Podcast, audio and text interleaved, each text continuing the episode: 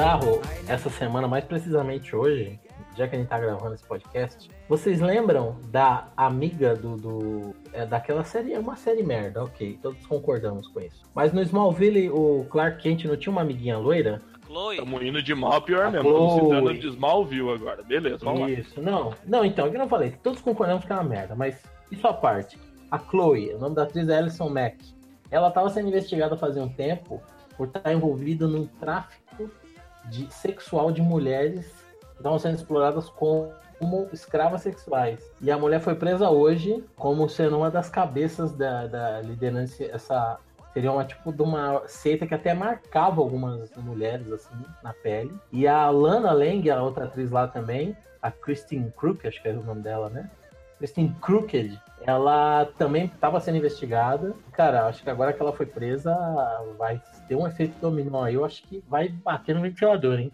Agora Que tá parada falando sinistra. isso, não tinha um monte de atores e atrizes que faziam parte dessa seita aí? Esse, esse treco? Tem um monte de suspeito, Tem um tem um monte de suspeito. Eu- eu E aí que agora, eu- mano, vamos. E a seita ela é conhecida pra caramba. É uma seita Ai, conhecida não. pra, pra caramba. É, Ah, você tá vendo, viu? É, tá lá. Ó, ó, é a seita que dói mesmo.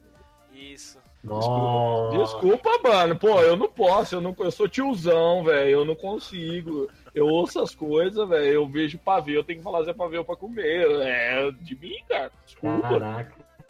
Essa foi, né? Mas, cara, embaçado, né? Você vê. Nada de bom sai de Smallville mesmo, não tem jeito, cara. tem não, jeito. nada. Não se aproveita nada daquela merda. Não se aproveita nada aquela merda. É por isso que A o cara da legal, abertura. mentira. É por isso que o cara da abertura falava Somebody save me, né? É ruim! Me tira daqui! Pelo amor de Deus, eu tô preso nessa merda. Aliás, aquela música, ela só parece que é legal também. Se você pegar ela por ouvir inteira, ela é uma bosta. Só aquela Ela parte é- que é legal. Exatamente. É uma musiquinha que começa assim, tipo, sei lá, você num dia muito bosta acordando de manhã, assim, tá ligado?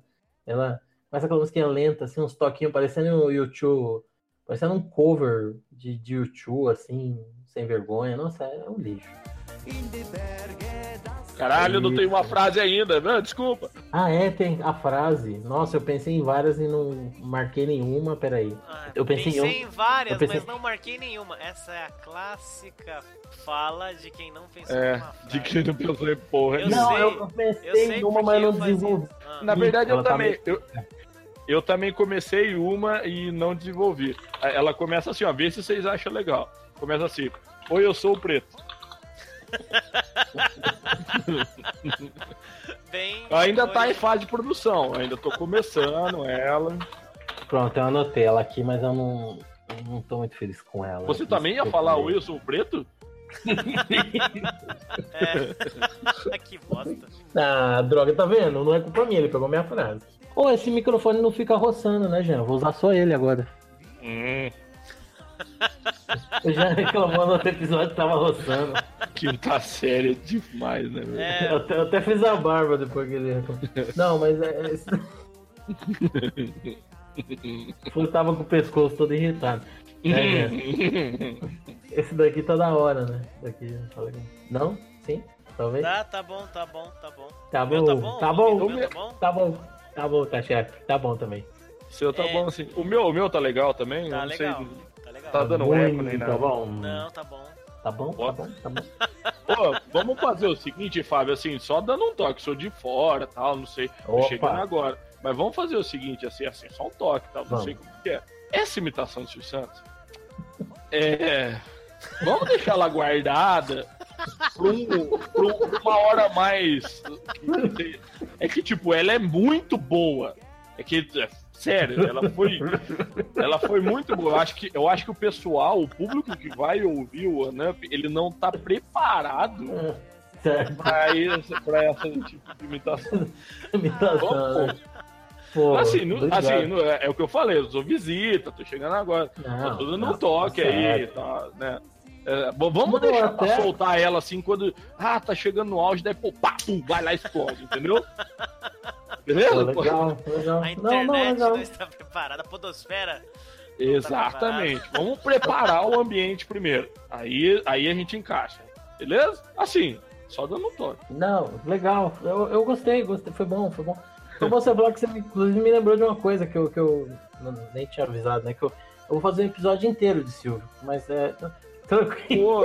tá certo. Tá tranquilo hoje. Ai, agora vai ser direto dos estúdios aqui da SBT. Uou! ah, eu quero ter uma imitação. Eu tento imitar uma pessoa e acaba saindo outra. Eu tento imitar o Gugu e eu imito o Raul Gil. Porra, é. é interessante. Mas eu não sei se é isso mesmo. É que eu não lembro se é isso. É Você podia tentar imitar o Raul Gil pra imitar o Gugu. Mas aí sai outra coisa. Aí sai, sei lá, a Perla. E eu, eu não vou nem tentar imitar aqui. Ah, ah não, imita o Gugu. Imita o Gugu. É, então, é na minha cabeça, eu não sei se eu. Mas. Uh... Oi, gente! Olha! É, é só isso. É o Raul Gil. É o Raul Gil. você podia começar a dizer que você imita o Raul Gil. Não, então, quer ver? Aí. Aliás, Perla entregou a idade bonito agora. É, mas eu pensei na Perla Fanqueira. Tem um ah, é, tem uma Perla Fanqueira, é verdade. Não faço ideia e... de quem é. A Perla Fanqueira? Existe, existe uma Perla é... Fanqueira, hein? É, é, cheio de mar, tirando onda.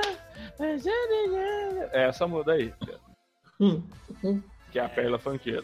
A Perla velha lá, maluca, eu não lembro nem o que ela canta. Nem eu. Mas tava, era sempre no programa do Gugu, né? Canta pequenina. Hum, legal, hein? É que pequenina. Pequenina é a fama dessa música. Aí vai ver 5 milhões de discos vendidos com pequenina. Vocês não sabem qual que é pequenina? Hum, desculpa, desculpa, é, é um crime? É ah, peraí, Tiquitita lá? É, Tiquitita, Tiquitita. né? Nossa, e ela fez uma versão... Amor, sabe? Nossa, tô colocando... cara, que maravilha. Vem correndo ela... pros meus braços. Ah, a Perla que canta Fernando também. Ela, ela mesma.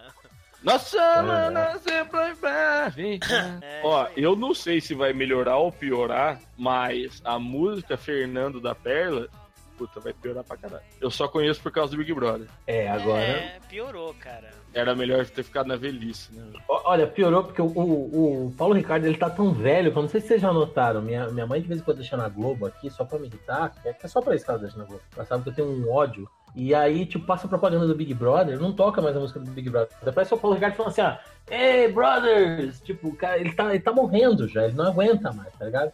É tipo um cameo do, do Stan Lee, sabe? Ele fala uma frase, Hey, brothers! Essa é a vinheta do, Big Brother, porque o Paulo Ricardo tá, sei lá, não, não aguenta Tá definhando, ele tá se desfazendo. Ele tá, tá definhando, tipo, não encanta mais, é meio. O Paulo Ricardo é aquele da foto, né? E por que que eu falei isso? Da foto? Do Olhar 43. Ah, não, tá, pô, eu confundi com o outro, aquele cara que é modelo. Paulo Zulu. Oi? Paulo... É, eu acho que é esse. Puta, você confundiu o Paulo Ricardo com o Paulo Zulu, você tá falando sério? Mano, de verdade. Não... Esse, esse, o, pre, o preto nunca confundiria. Nunca. Porque. Né, ele ah, sabe não. bem quem é o Paulo Zulu. Meu Deus do céu, como eu sei que. E que aquele, não, aquele Adonis, né? Aquele deus grego. Não. O Paulo Zulu, depois da foto, ele ficou conhecido como Paulo Zulu, rapaz. Nossa. Mas eu não sei que foto que é essa, o que foi? Ele peladão, mostrando uma giromba de 45 quilômetros de distância. Puta, ainda bem que eu não sei, então. Você quer saber? A gente manda aqui no, no Discord. Não, não. Não, Caraca. acho que... Você tem, você tem, ô Jean? Que porra é essa? Não, é que o. é que o Lan, sim. É, ver é, era pra pesquisas. Era, é. Ah, é que na verdade tinham me falado de um filme. Tinham me falado de um filme independente. Ia ser o Anaconda Origins, né? E daí eu não sabia que era isso. daí eu vi. E o Paulo Zulu, ele ia ser. Como é que chama? Os caras dublê, que. né? Du, dublê da Anaconda. Isso. É que era uma... o Paulo do Zulu. Não, é. É, eu sugiro a gente começar. Por favor, que a gente já começou a falar de pinto, eu acho que não vai ser legal a gente é, continuar. É, daqui pra frente é só ladeira abaixo. É. é Ou ladeira acima, né, meu amigo? Ai. Porra. Não, aí. Porra, não, aí a gente deixou ainda. Mais.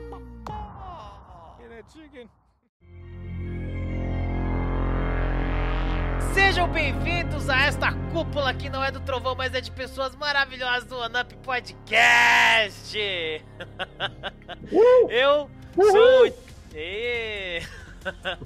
Eu sou o Jack e o James Halliday nada mais era do que um pervertido. Cuidado, tiozinho. É, porque Tudo no, bem, testa... eu aceito. É, pô, no testamento dele ele pediu pra, pro mundo inteiro pegar o ovo dele, cara. Nossa! É. Ela é muito nossa, até quinta-feira que vem. Oi, eu sou o Preto e eu sempre fui o jogador número 3, aquele que ficava com o controle desplugado.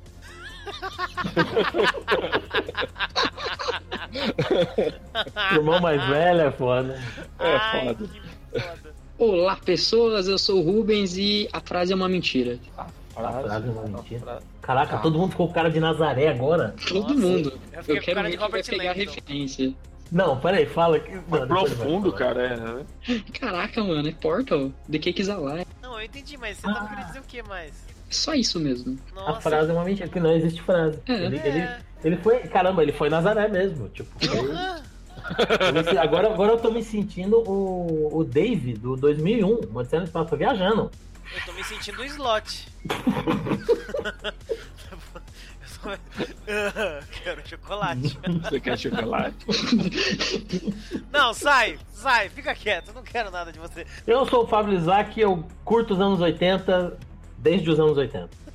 Olha, é uma boa época pra se curtir os anos 80. Pois é, o que É vocês de. O que vocês chamam de referência, eu chamo de memória. Muito... Essa tinha que ser a sua frase. Ai, Eu fiquei em dúvida, fiquei em dúvida. que foda. Hoje a gente vai falar desse filme aí, o Jogador Número 1. E, obviamente, de anos 80. Mas antes disso, vamos pros recadaios.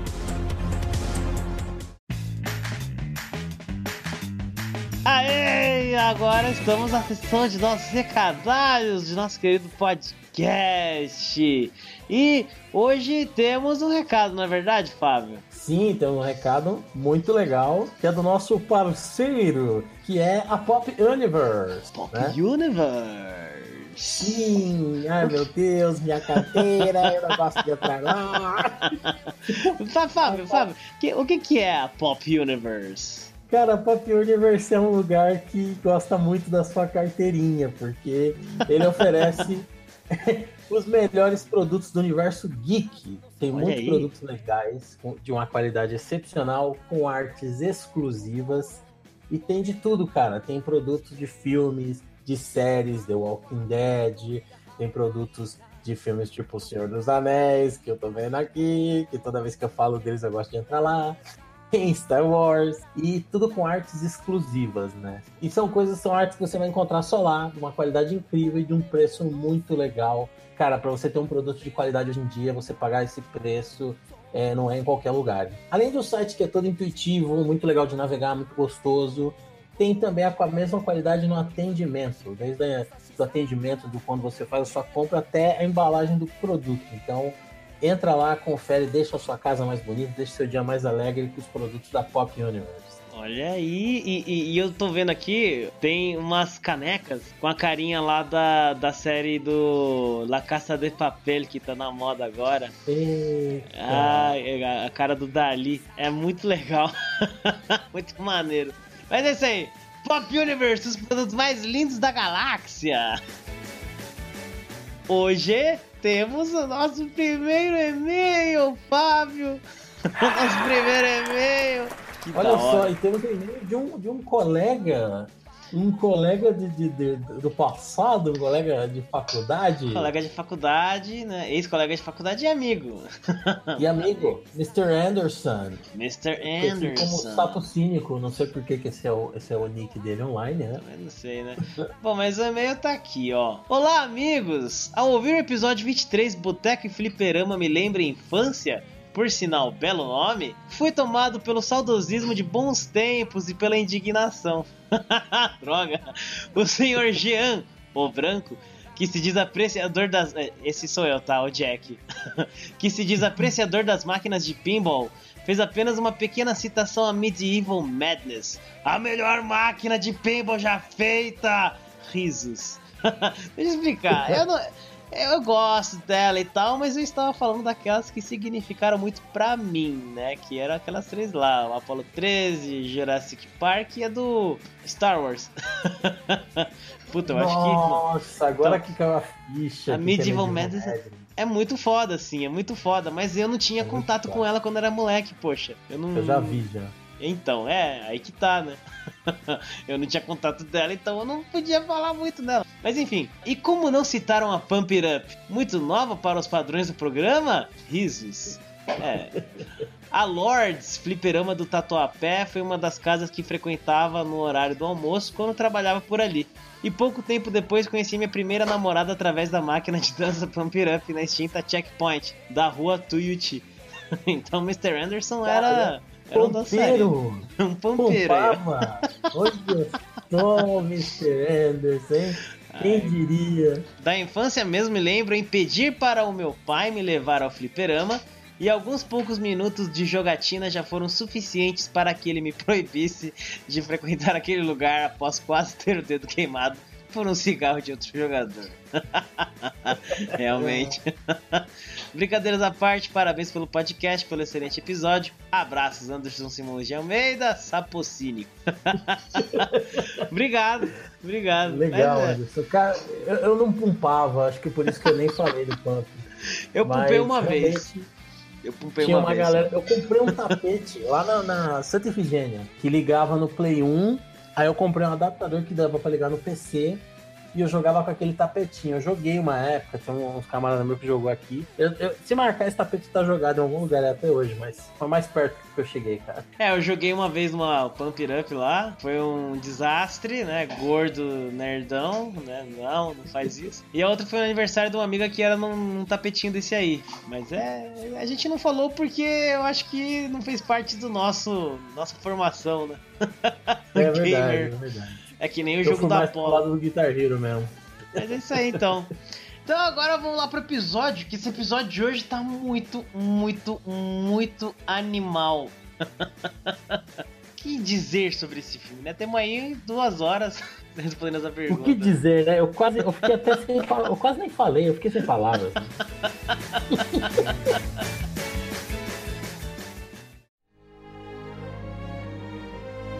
Hoje a gente vai falar desse filme maravilhoso, incrível que saiu nos cinemas. Jogador número 1 um, ou Ready Player One.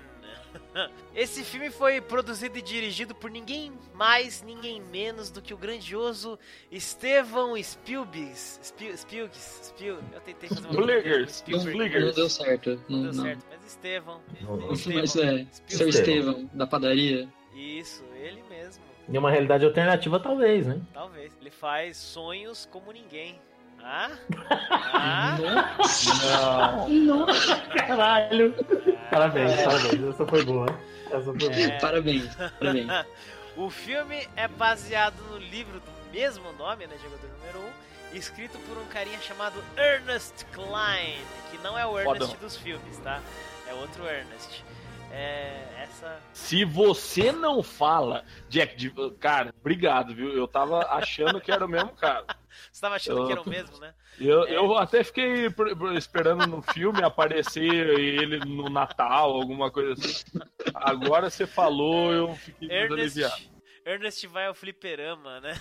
Quem sabe apareceu como easter egg e a gente não viu. É, bom. O, nome, o nome verdadeiro do filme é Virtual Ernest.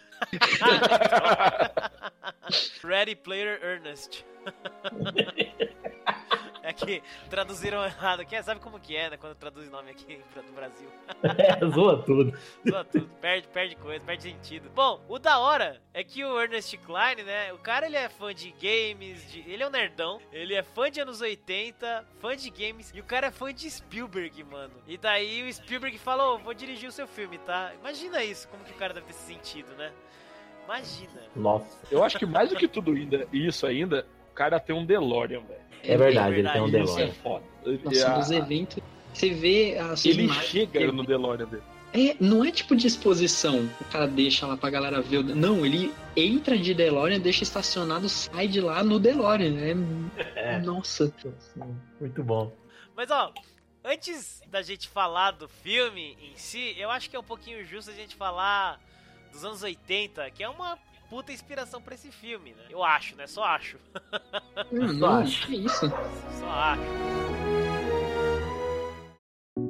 sem falar dos games e outras coisinhas, assim, da cultura pop toda que tá na, na filme, o que que teve de interessante nos anos 80? Né? Teve bastante coisa, cara. O fim da Guerra Fria, por exemplo, né? Que na verdade tava caminhando pro fim da Guerra Fria, fim dos anos 80, é quando cai o Muro de Berlim. É, exato. Porra, cara, teve tanta coisa. Teve a corrida espacial, teve várias evoluções. Teve o meu nascimento, teve o meu nascimento em 89 também, que foi muito importante. Você é mais novo do que eu. Vou fazer o quê se você é um idoso? Vamos parar? Farpas. Caraca, eu não sabia que você era mais novo que eu. Eu achava que você era mais velho. Papo me incomoda. Bom, teve o John Lennon, que foi assassinado no começo dos anos. Aliás, em 80, né? Realmente. É, começou 80. com essa pedrada aí. Imagine! Né? Isso só, imagine só você. É... Nossa, tô... meu Deus. É, eu tô aqui você só tá cruzando. realmente o rei das referências hoje, parabéns. É, eu tô só cruzando Isso, aqui. Falaram aí que que a morte dele foi uma pedrada, não foi, foi seis tiros. É, é verdade. Nossa, não faz isso. E eles não foram tão cruzados quanto, quanto o plano cruzado, né, de 86 aqui no Brasil também. Também, também. E é teve... que foi muito direto, né? Mas é só porque teve as diretas já também no Brasil em 84, né? 84. O nome do programa vai ser o quê? É, é a, o, o, podcast é um podcast de trocadilhos e de vez em quando a gente fala um pouquinho do filme, é isso? Vai ser assim. Exato. O nome vai ser Trocadilhos dos anos 80. Vai Você falou, isso, a gente falou do, do João Lennon, o João Lenovo, teve o Papa também que sofreu um atentado, né? O João Paulo II. Isso. Só uma correção, o, as eleições diretas, a primeira ocorreu em 89, né? O Tancredo Neto. Foi um processo que começou de 85 a 88, a primeira ocorreu. Não, não é isso ou tô enganado? Que, começou em 84. Começou, começou em 84. É... Cara, é professor de história. É, é melhor. Depois, depois que eu corrigi que eu pensei nisso. Acho que. Então. Acho que, acho que essa parte a gente pula. E você continua. Ah, cagamos, né? Cagamos, né? Vai lá, vai lá, fera. Cagamos. ai, ai. Eu lembrei que eu tô corrigindo o professor de história, eu acho que é melhor ficar quietinho. Ai, cara, nossa, tá Era uma... brincadeira, bobinho. A perna tá aberta aqui ainda. Deixei ela aberta sem querer aqui. A perna. oh, referências aí, um programa de referência fazendo referência à abertura do programa de referência referenciado. É isso aí. Uma. Sem falar dessas coisas mais sérias dos anos 80 80, né? Porque senão a gente não vai sair da, dessa parte. A gente é... vai fazer um programa sobre isso. É. A música dos anos 80 é muito característica, né, cara? Foi muito. quando sintetizadores reinaram né, na, na música. E eles influenciaram um montão de coisa, né, cara? O estilo Com da certeza. galera, o jeito de se vestir. É, o Flash, Flash Dance, é esse o nome do filme? Acho que é Flash Dance. Flashdance, né? Uma puta inspiração para um monte de gente, né? Usar a meia grande lá, as polainas. É polaina o nome daquela meia? Sim. É polaina. É polaina, aquela meia de frufruzinho de... É, usar polaina, legging, mullets, é, jaqueta do... do Teve o, o filme. Dirty Dancing também, É, Dirty Dancing. Que, que influenciou mó galera por causa da música, estilo de dança. Não, e, e só falando, fazendo um adendo sobre música, né? A década de 80 ela começou com um episódio triste com a morte de John Lennon, mas ela começou também com a MTV entrando no ar, né? É, em 81, acho que foi. É, 80. que a MTV prestava, né? Exatamente, era música e ela fortaleceu muito a indústria da música e ajudou a alavancar ao estrelato figuras que ficaram muito icônicas da década de 80, que nem o Michael Jackson, Madonna, Prince. As bandas começaram a investir em videoclipe, né? E a popularizar o sin- sintetizador. Mas teve também no metal, Metallica, Anthrax, Slayer, Uhum. Megadeth. Guns N' Roses. É, e a gente fala muito de cultura pop dos anos 80. O filme fala muito de cultura pop dos anos 80, mas nos anos 80 é onde a cultura pop meio que surgiu. É, a nossa É. cultura pop, É. né? Exatamente, o que, é o que a gente vê hoje como cultura pop veio dos anos 80. E pois o é, Judas é de 69, bicho. Na década de 70 eles ressurgiram, mas eles são de 69. Ah, 81 veio a MTV, 83 veio a TV Manchete, que Olha aí. nos deu esse monte de anime, de tokusatsu e o- tudo que a gente tem de, de coisa boa que a gente assistiu quando criança. no Brasil hoje começou a surgir nessa época. É Exato. verdade. Na verdade, Cavaleiros foi mais na década de 90, mas na década de 80 teve Jaspion, né? Que foi da manchete. Jaspion, Churato, Churato, é. Kamen Rider. Kamen Rider. Rider, Changeman. Cybercop, Cybercop. Mas eu vou ter que puxar a sardinha pro meu lado, porque eu trouxe também um fenômeno da TV brasileira, que foi o Bozo, né? No, no sistema brasileiro de televisão. As pessoas chamavam de sistema Bozo de televisão, porque era Bozo das 10 da manhã às 18 horas da tarde, porque a gente não tinha mais porra nenhuma pra colocar na emissora, certo? E foi também um fenômeno com a criançada. É, ele usou mesmo. Foi bom. É. é, é, legal que o Bozo dele parece Silvio Santos. É. Mas, mas é porque eu sou. Eu contratei a porra do palhaço. Você acha que eu sou palhaço? Eu contratei o palhaço? There's nowhere left to go except the Oasis. Outra coisa legal dos anos 80 é que os. Uh, Surgiu o Walkman, o box, né, aqueles rádios lá, a galera começou a andar com isso, né? Hoje tem o celular, né, que a galera anda ouvindo aquela merda no talo, né, sem fone de ouvido, né? Fone de ouvido pra quê? Caguei pro fone de ouvido, né? É o que esses caras devem pensar, né? E... É, pra que a sociedade Não, é criou, fez essa invenção maravilhosa? É, pra nada, né? Pra ser... Pra nada, é. eu posso não usar se eu quiser não usar, então... É, e a popularização dos computadores, cara. Olha que legal. Foda, né? O IBM, o Commodore. Na verdade foi o Macintosh, né? Que, que, que veio e falou, ó, isso aqui é um computador, você pode ter em casa, tá? Não é mais um trambolhão, tá né? Tipo, e todo mundo tendo essa porra. É foda. E, e... A Microsoft ali tentando comecinho dela. Na verdade, né? eu só fui ouvir Você Pode Ter um Computador na Sua Casa em 2000 e tererê. Ah, mas isso aí porque, assim, no Brasil demorou mais, mas Sim. o resto, outros lugares do mundo mais desenvolvidos, é, começou da década de 80 mesmo. Pra, pra galera rica, né, mãe? Começou na década de 80. Não, e o Macintosh, a primeira propaganda dele foi em 84, foi dirigida pelo Ridley Scott e foi Sério? com o tema Sim, e foi com Caraca. o tema do filme 1900, do livro 1984, né? Era a galera parada olhando no telão, o grande irmão falando, e aí chegava uma mulher girando um peso e arremessava, e uns guardas vindo atrás pra impedir, explodia o telão e aí aparecia um texto. Em 24 de janeiro, a Apple Computadores vai apresentar Macintosh e você vai ver por que 1984 não vai ser que nem 1984. E isso era uma, uma crítica, uma cutucada na IBM, que era dominava o mercado, né? E os caras da IBM eles andavam tudo de terno, andava tudo aquele corporativismo mesmo pesadão, né? Aquele cara, aquela figura do executivo e tal. E o Steve Jobs era o cara mais cool e tal. Então eles gastaram uma moeda ferrada, assim, foi um, foi um, um comercial todo ferradão, dirigido na época, muito legal. Porra, eu, isso aí. Eu me lembro, eu estava lá. Eu tinha 5 anos, não lembro, mas eu estava lá. É, mas teve os computadores, os videogames surgiram, né? Nessa época, alguns videogames, tipo Mega Drive, Atari. O, os videogames que se popularizaram, né? Que é. fez o videogame ser o que é hoje. É, que na verdade, fim da década de 70, né? O videogame tinha perdido a popularidade, né? Perdeu uhum. o campo, né, lugar. Daí a gente até falou isso. Ixi, Sim, agora eu não vou lembrar quando que a gente falou isso, hein? Ah, não, vai, você cara. acredito em você. Foi no podcast é, 13, no minuto 14. Não, mentira. A gente falou sobre Se eu não me engano, foi no primeiro 21. do ano que a gente falou.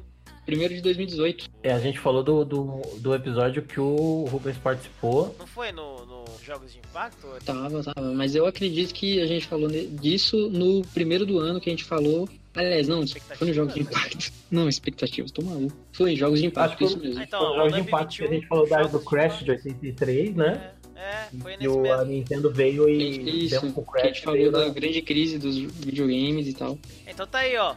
One Up 21 jogos de impacto para você saber um pouco mais sobre isso daí, né? Que a gente falou do ressurgimento dos videogames com a Nintendo. A gente não vai perder tempo aqui falando, então se você acha maneiro saber sobre isso, vai ouvir quando eu digo vai ouvir, quer dizer vai ouvir. Teve música muito louca também, tipo Michael Jackson e Madonna, né? E muito mais outras coisas, né? Que, Thriller, Thriller foi era... o álbum mais vendido de todos é... os tempos, né?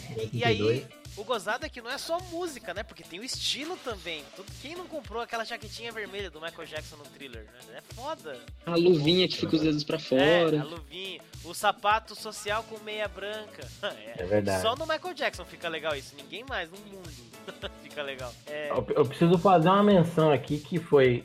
É, a, o hip hop teve o que foi considerado parte da era de ouro teve o Run DMC, Public Enemy, Tribe Called Quest. No finalzinho da década de 80 teve o Body Count, né, com a do Ice-T. É, e teve também o punk, foi surgindo assim, muita banda ali no, na Califórnia, liderado pelo Dead Kennedys, né? Que foi, deu, foi dando origem ao hardcore da Califórnia. No FX é uma banda que eu gosto muito de surgir nessa época. E essas bandas mais é, conhecidas da galera da década de 90 e tal, tipo Green Day, é, Offspring, Blink-182 são filhotes dessa, desse movimento, aí são caras que cresceram ouvindo isso. Então também foi prolífico pro punk. As músicas que eu ouvi na minha infância vieram das influências da década de 80. É isso aí.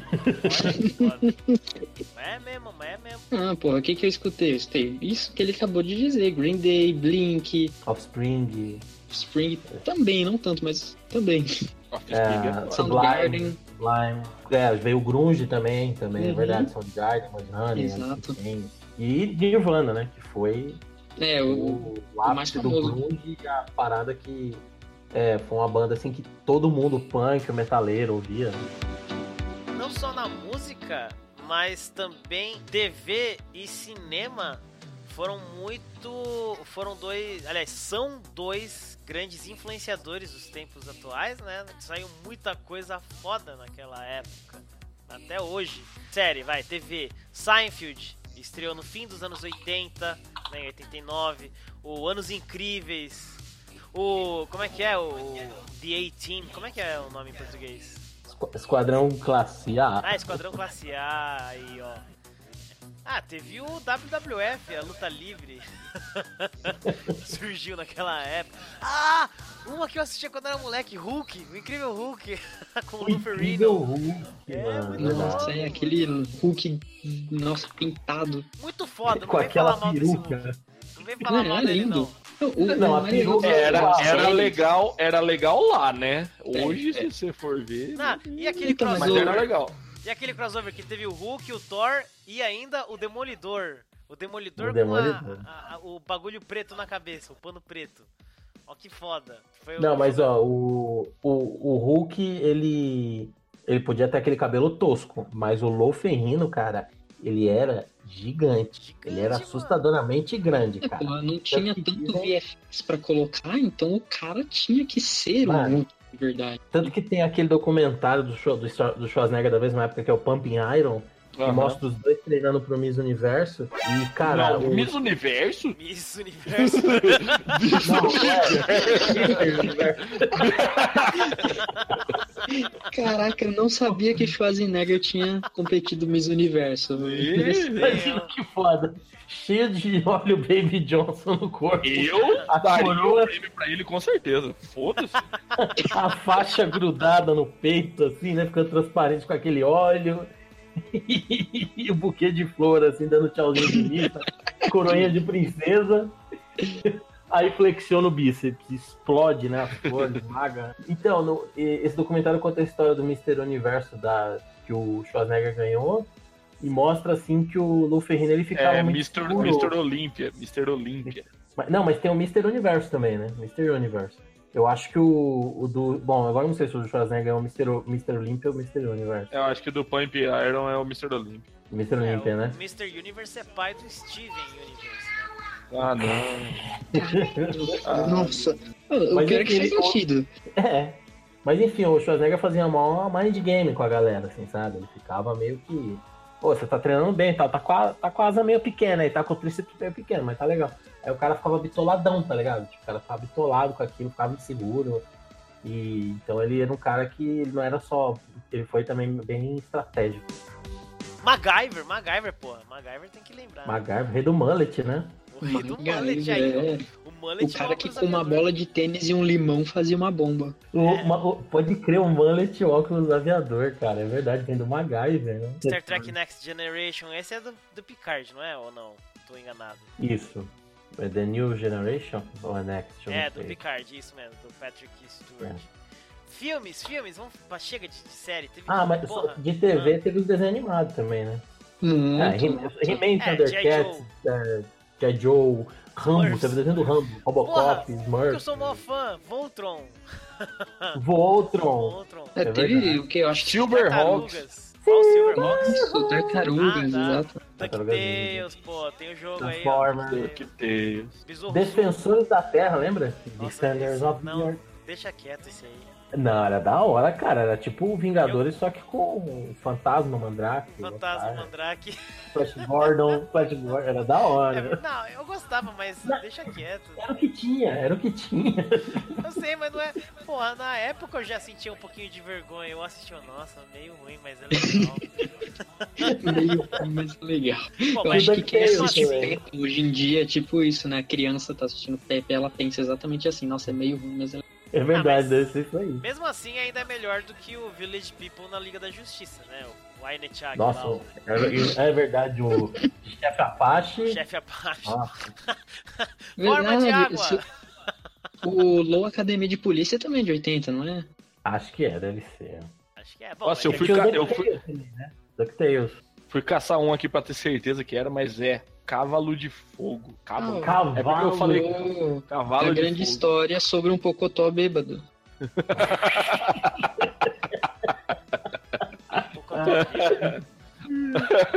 é, porque ele tá de fogo, pô. O Jack demora pra entender. Ah, entendeu. Parabéns. Ah, mas é boa, velho. É, foi, foi boa, foi boa. Caverna Outro do Dragão também, também cara. Pô, também. maior sucesso aqui no Brasil, né? Lá, Punk lá nem a levada da breca. Punk, a levada Punk. da breca. É, era a época dos subtítulos, né? Que é verdade. hoje em dia, até hoje em dia tem isso, mas começou, eu acho que em 80, que tudo tinha que ter um subtítulo no Brasil. Pegava o nome. Não, e agora eu vou provar a minha idade, né? Que eu sou velho, e eu vou te explicar por quê. Porque o que que acontece? Na época a gente não tinha acesso tão fácil a trailer, a internet, a coisas assim. Então o título ele já tinha que falar algo pro público. Então tinha que ser taxi driver, motorista de táxi, tá O ápice da redundância. Mas ele tinha que, ser, um título Robocop, e um resumo ao mesmo tempo. E um resumo pro cara, porque o cara ia assistir o filme, ele ia chegar no cinema, olhar no saguão do cinema, ia ver as fotos, ia ver o display de papelão, ia ver o título e falar: Ah, acho que eu vou ver esse filme aí. Robocop, o policial do futuro cara meio robô, vou ver essa porra. Era isso, cara. Não, não tinha trailer, sentido. teaser, né? Então tinha que ter um, uma frase, um negócio assim. E ficou, né? Sim, até hoje o filme vem pro Brasil e eles colocam um subtítulo, nada a ver. É, pelo menos a gente não é idiota que nem português, né? Que já aí já dá spoiler em, em título de filme, caralho. Nossa, esse, título de em Portugal é muito absurdo. É mesmo? Tipo, o, o, o, cor, o corpo que cai é a mulher que viveu duas vezes. Caraca, já, já você matou o filme.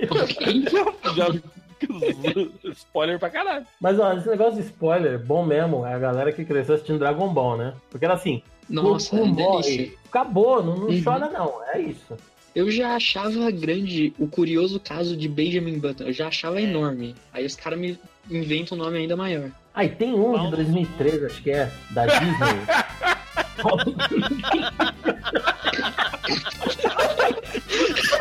Do nada, velho. Aleatório veio um Paulo Zulu no meio, velho. Falou de coisa grande, né? Falou de coisa grande. Ah, Paulo Zulu, rei, lá em casa. Mas você não voz... que eu te dizer, cacete. Com a voz que você disse. Não, cara, é, agora, agora sim não tô nem porque foi genial. Dando aquele tapinha na barriga, sabe? Paulo Zulu. Nossa. Não, porra. Com a voz do Pidio Moreira, né? Ah, Paulo Zulu, me lembro bem. There's nowhere left to go except the Oasis. O interessante de oh, filme dos anos 80 não é só quantidade enorme de filmes famosos, mas também o, o, a visão de filme que os anos 80 tinha. Ele tinha um jeito próprio de fazer filme. Você vê um filme, você que é dos anos 80. É, anos 80. É, Goonies, câmera, Goonies Curtindo a Vida doidada, adoidado é, é aquele da, da, das gangues. Warriors? Warriors, porra. Guerreiros. E a dublagem dos anos 80 É o pior é, é que eu bom. acho muito melhor do que a de hoje. Mas é, é, é, é, que é um negócio zoado, mas é, não é que é melhor. É, é, é porque eles regionalizavam, né? Eles mas é, mas é que eu acho que é o que a gente foi acostumado a assistir. A gente só assistia assim. Uhum, Porra, uhum. Anos, anos 90, anos 80, 90, não existia a gente assistia legendado. Não, era tudo dublado. Por, por, isso que eu acho muito mimimi de quem fala assim: ah, mas é que eu falo inglês fluente. Vai tomar no curso. O cara, se o cara tem quase 30 anos ou tem mais de 30 Vai tomar no cu porque cresceu vendo filme na sessão da tarde dublado, viu? Curtindo a vida doidada dublado. Então não vem com essa de eu assisto só filme legendado dublado é muito ruim. Tudo bem, o cara pode preferir. Mas não vem falar que filme dublado é ruim, porque você conheceu um monte de clássico. Eu conheci Blade Runner, ET, Poltergeist, tudo dublado. Então não tem Conan, né? É, Caça-fantasma, caça-fantasma é, dublado é demais. Prefiro, eu prefiro assistir legendado, mas eu de vez em quando eu coloco um dublado assim pra lembrar. Da, Conan, que nem se falou. Porra, era, aquela dublagem ela Conan era bom. não, é muito bom. Aquela dublagem era muito legal. A voz do não. cara lá, o. Puta, cara, como é que é o nome dele? Ele é demais. Né? Mas ele é muito. É o cara que faz o Homer, não é? E, e é, é o cara que faz o, He o. É o He-Man. É verdade, é o Emma que faz o He-Man. Garcia até... Júnior. Isso, Garcia. isso. É muito Garcia legal a dublagem dele. A do Sylvester está longe também. O Silvio está longe, é muito legal a voz é do cara. Boa. Ah, eu, eu, eu, curti o dublador do Bill Murray. O dublador do Bill Murray era muito bom também. Não, e, eles, e os caras nessa época, eles tinham que ter uma, um gingado muito foda, né, mano, pra fazer a dublagem. Porque tinha muita. Era só uns ícones foda, né, que fazia o filme dessa época, né? Os... Uhum. É verdade.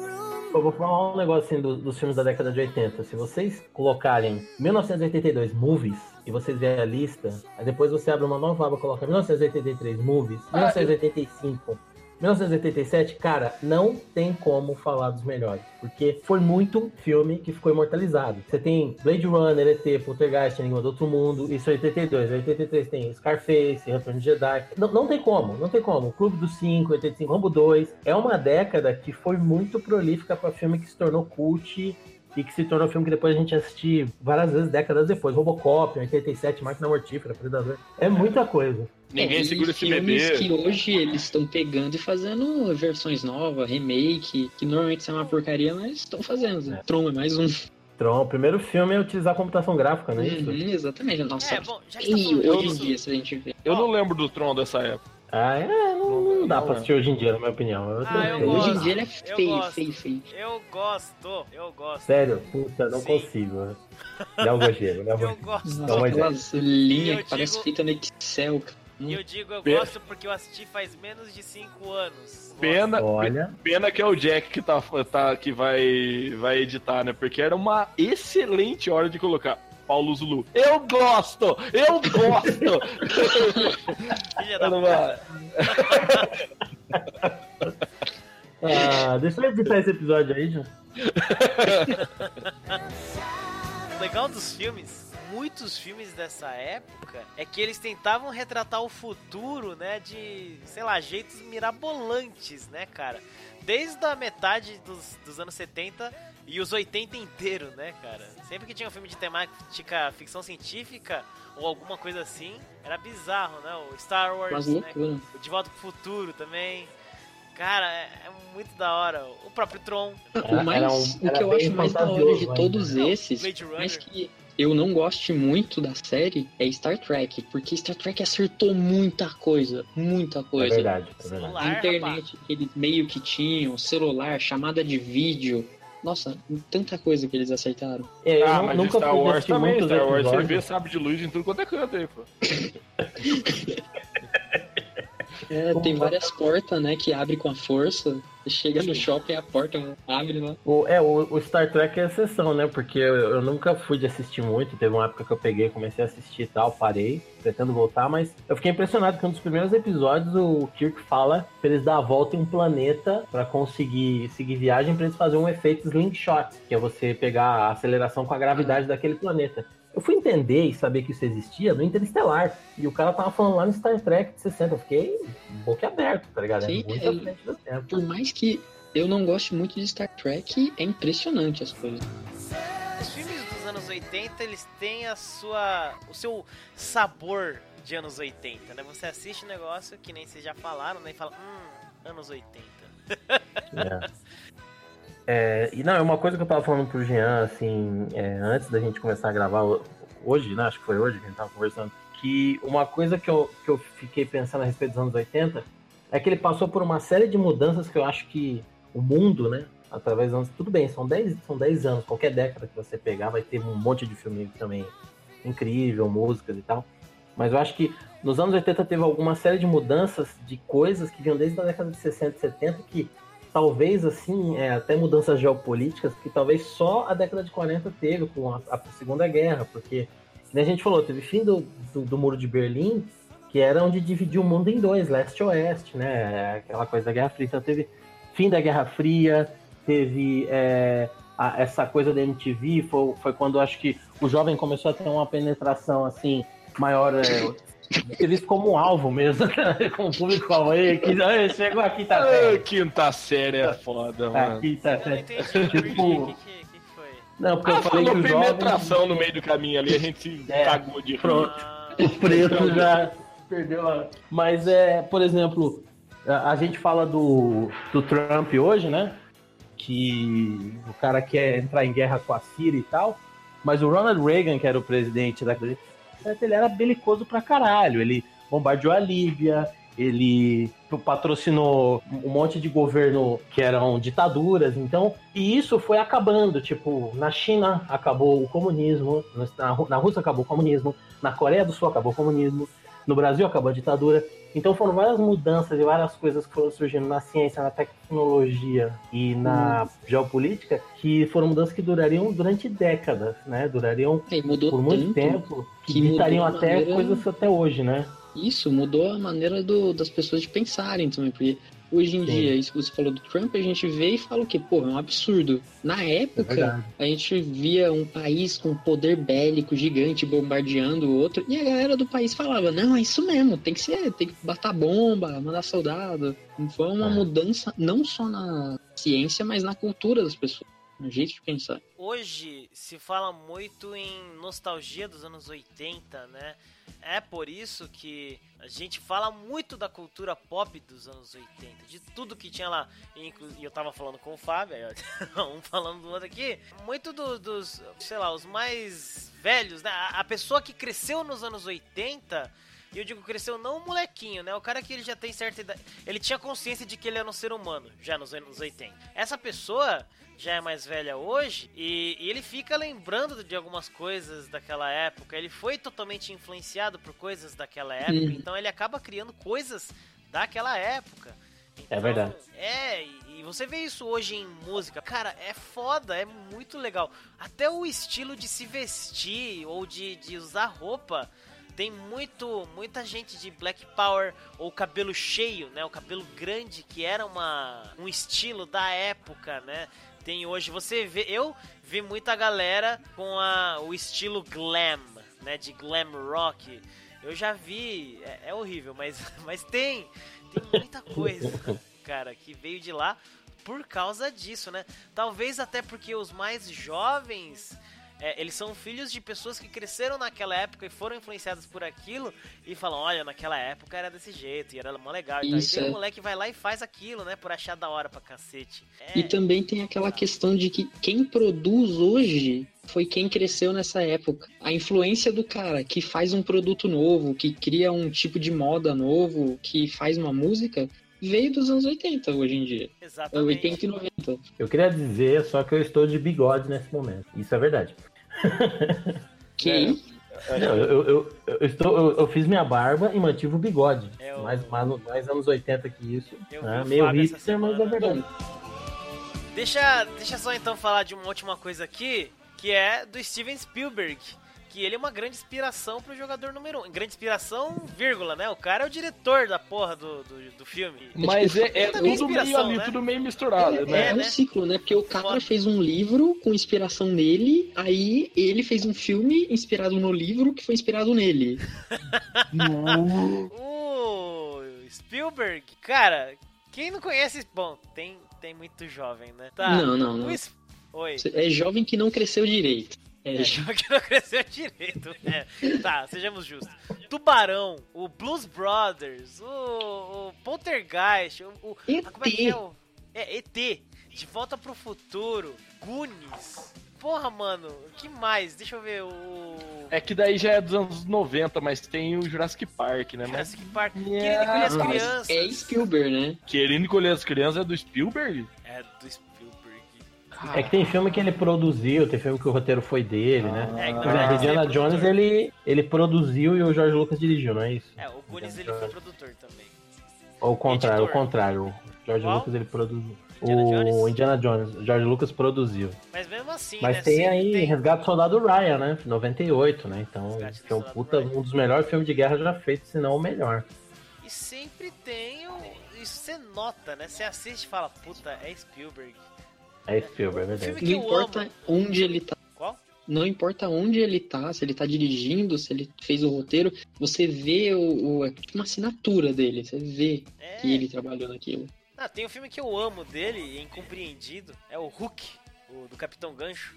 Puta, eu amo esse filme. Ô, louco, é eu demais, amo. velho. Mas é um filme eu também. É demais esse filme.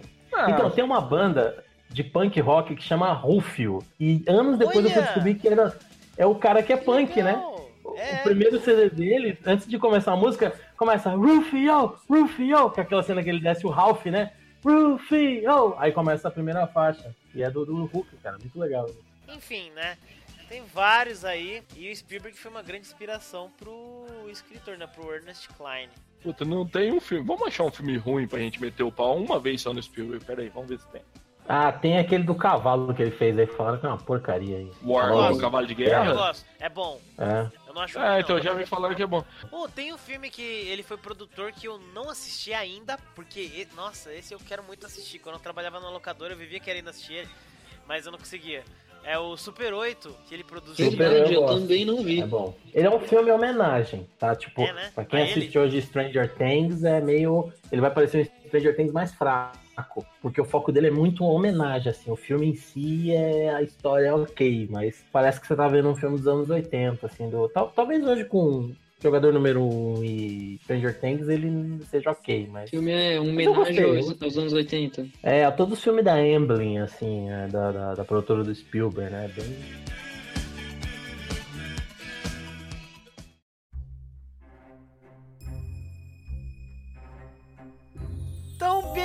Agora a gente já fiz um panorama geral aqui dos anos 80, né? Tudo aquele, aquele papo nostalgia e enfim, né?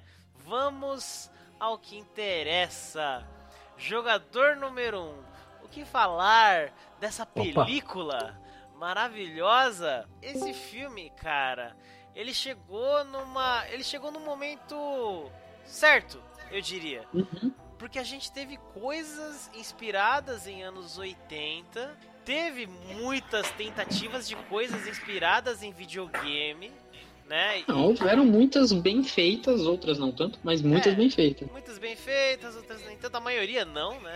a maioria não, como de praxe, né? Mas assim, depois que chegou Stranger Things e todo mundo falando, puta, agora sim, anos 80, não tem mais ninguém que vai fazer um treco da hora. Aí chega Ready Player One, que não é um filme sobre anos 80, não é um filme sobre videogame. Não é sobre é... anos 80, mas é. Mas é sobre tudo isso. Exato. uhum. É uma mistura. Cara, é, é muito foda. O mais legal e é, é que um filme assim, de ficção o... científica ainda por cima. E de crítica, e de caralho. É, de, é muito foda. É muito caralho. foda. E de caralho. Paulo Zulu de novo. Paulo Zulu vai ser o nome. Não, não vai ser o nome do episódio, não. Brincadeira. Mas caraca, velho. É muito o, louco. O, o meu maior medo antes de ver o filme era ser um filme de referência. Sabe, só referência só referência. 80, a referência, a referência tem videogame, filme, é filme e, e não, não tem história, não tem filme, é só referência. Mas não, os caras conseguiram. Os caras não, Spielberg, né? O senhor Spielberg conseguiu fazer uma coisa incrível, porque ele botava referência de uma forma que ela era importante pro plot. E aí ela não ficava só jogada lá num canto, tipo, olha, eu vi o Gigante de Ferro. Puta, é verdade, hein? Cada referência tá posicionada, muito bem posicionada, né? Ela tá ali por um motivo, não é só uhum. tacou ali. Caraca. É, não, não tá ali porque, tipo, tá lá easter egg, né? Tá ali é, porque é, olha, legal, eu quis botar. Não. É, tá ali porque tem um motivo para aquilo tá ali. Ou, ah, o personagem gosta, não sei o quê. Ou aconteceu alguma coisa na cena, passa sentido aquilo estar ali. É Tudo faz sentido. Não, olha, filme. é legal e é importante.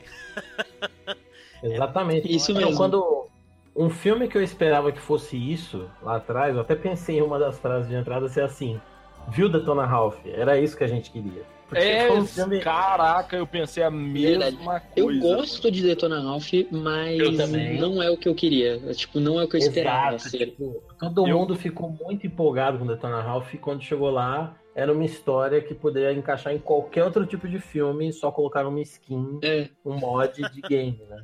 Eu gosto um pouquinho de Detona Ralph, viu? Pouca coisa. Minha filha chama Lara Vanellope. Eita, pô. Qualquer coisa. Não, mas é emocionante. Esses dias eu assisti. Ele é bem legal. Lado, mas... E, eu, e, e, aquela cena final, quando ele pula lá pra dar o soco, sempre cai um cisco no meu olho. Não, é, o filme é bom, né? Detona Ralph é, é legal. É só que ele engana a gente. Ele fala: Exato. olha, é no mundo dos videogames, pô, vai ter o Sonic. Oh, vai ter... Ah, não, não tem porra nenhuma disso. Tem nada. É, então, é um dos casos que a referência tá por ser referência, simplesmente. Ela tá no filme, mas ela não é importante para nada, não tem porquê tá ali. Mas o que eu, o que eu esperava, assim, quando veio Detona Ralph é que ele fosse uma coisa tipo Roger Rabbit, que tem muito mais. Os personagens estão muito mais envolvidos, né? Com a trama. Só que no caso do Roger Rabbit, a trama principal envolve o Roger Rabbit, que é fictício, a Jessica Rabbit, o investigador, até uma hora que ele pega um táxi, que é um desenho animado, não é um carro de nenhum desenho específico, no jogador número 1, um, ele foi além do, do, do, do Macilado para Roger Rabbit, que é que nem vocês falaram. A referência, ela não tá só lá, ela é parte, em alguns momentos, fundamentais da trama, né? Então ele foi a quem, é muito legal isso. Eu só tenho uma coisa que eu tenho que declarar sobre esse filme. Cena do Gundam é foda. Nossa! Ah, é. O pessoal, assim, pulei da cadeira. Só, só uma, calma, calma, só uma coisa. É, pra quem tá ouvindo, se você tava ouvindo agora, deixa eu cortar um pouco seu barato. Se você ainda não assistiu o filme, assiste, porque esse episódio vai estar tá recheado de spoilers. Então, assiste e depois volta pra ouvir a gente. Na, ver... Na verdade, o recado é pra ser mais direto. Se você não assistiu o filme, você tá, tá totalmente errado aqui. Não era nem pra você Eu não sei por que você clicou. Você deu play num episódio com o nome de jogador número 1, um, se você não viu, jogador número 1. Um. É, calma, calma, calma, gente. Não espanta a audiência. É, vai lá. Volta, viu, pessoal? Assista jogador número 1, um, depois volta e ouve a gente e deixa os seus comentários, né, pra falar com Ou, a gente. Se você não liga pra spoiler e não sabe se quer ver o filme ainda, escute o podcast inteiro escuta a gente por uma hora falando muito bem desse filme maravilhoso. E, e aí você vai assistir o filme. é, daí você aí você vai querer. Mas, assim, tá. ele, ele, ele, assim, ele, se a gente for falar de filme e livro, ele foge algumas coisinhas do livro, certo? Isso que eu ia falar agora, porque temos Aí. aqui conosco uma pessoa que podemos chamar de especialista em jogador número 1. Um. Porque eu, eu li só o começo, eu li a abertura, o Halliday lá e a Norak falando o testamento, assim, aliás, muito louco, muito mais legal no livro do que no, no, no filme.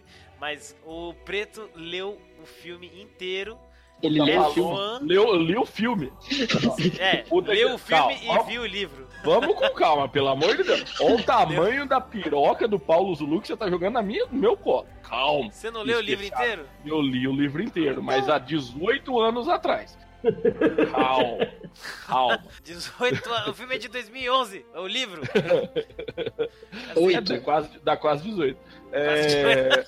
quase 18. Não, assim, beleza. Eu li. Eu achei foda. T toda, toda página que eu virava, eu pensava que venha um filme. Que venha um filme. E depois, é, quando você vai lendo mais, quando você vai lendo mais, do, do meio pro, pro final você começa que venha um filme e que seja do Steven Spielberg. Que venha um filme e que seja do Steven Spielberg. Ó, vou te e... falar, eu comecei a ler o livro e, e eu não conseguia parar. E, não, não consegue. Mano, eu assim, acho que eu li nos três dias. Vai tomar banho quem me falou que o começo do livro era ruim. Me falaram não que era, era ruim. Eu não achei nada ruim, eu achei muito da hora, muito louco. Não dá vontade de parar. E eu, e eu ainda me sentia que nem que nem eu me senti no filme, aquele. Sabe, aquele. Não é, não é calafrio, aquela sensação de. Porra, que da hora, sabe? É, o, o, Fábio sentiu isso quando ele assistiu, porque eu saí do mesmo jeito. É que assisti duas vezes. Eu assisti é, antes e depois assisti com o Fábio. E do jeito que o Fábio saiu na, na do filme, né, com lacrimejando, né, porque os ninjas cortaram cebola ali do lado dele, eu saí também é. na minha primeira vez. Assim. Você sai meio que tremendo, você sai num hype de, da sala do cinema. É, cara, eu saí invertido, você não tem hype eu... Você vê o filme e aí você fica hypado. Eu saí que se eu falasse do filme eu queria começar a chorar, tá ligado? Eu, eu fiquei quieto, eu não conseguia falar. Eita, porque eu sei a, assim.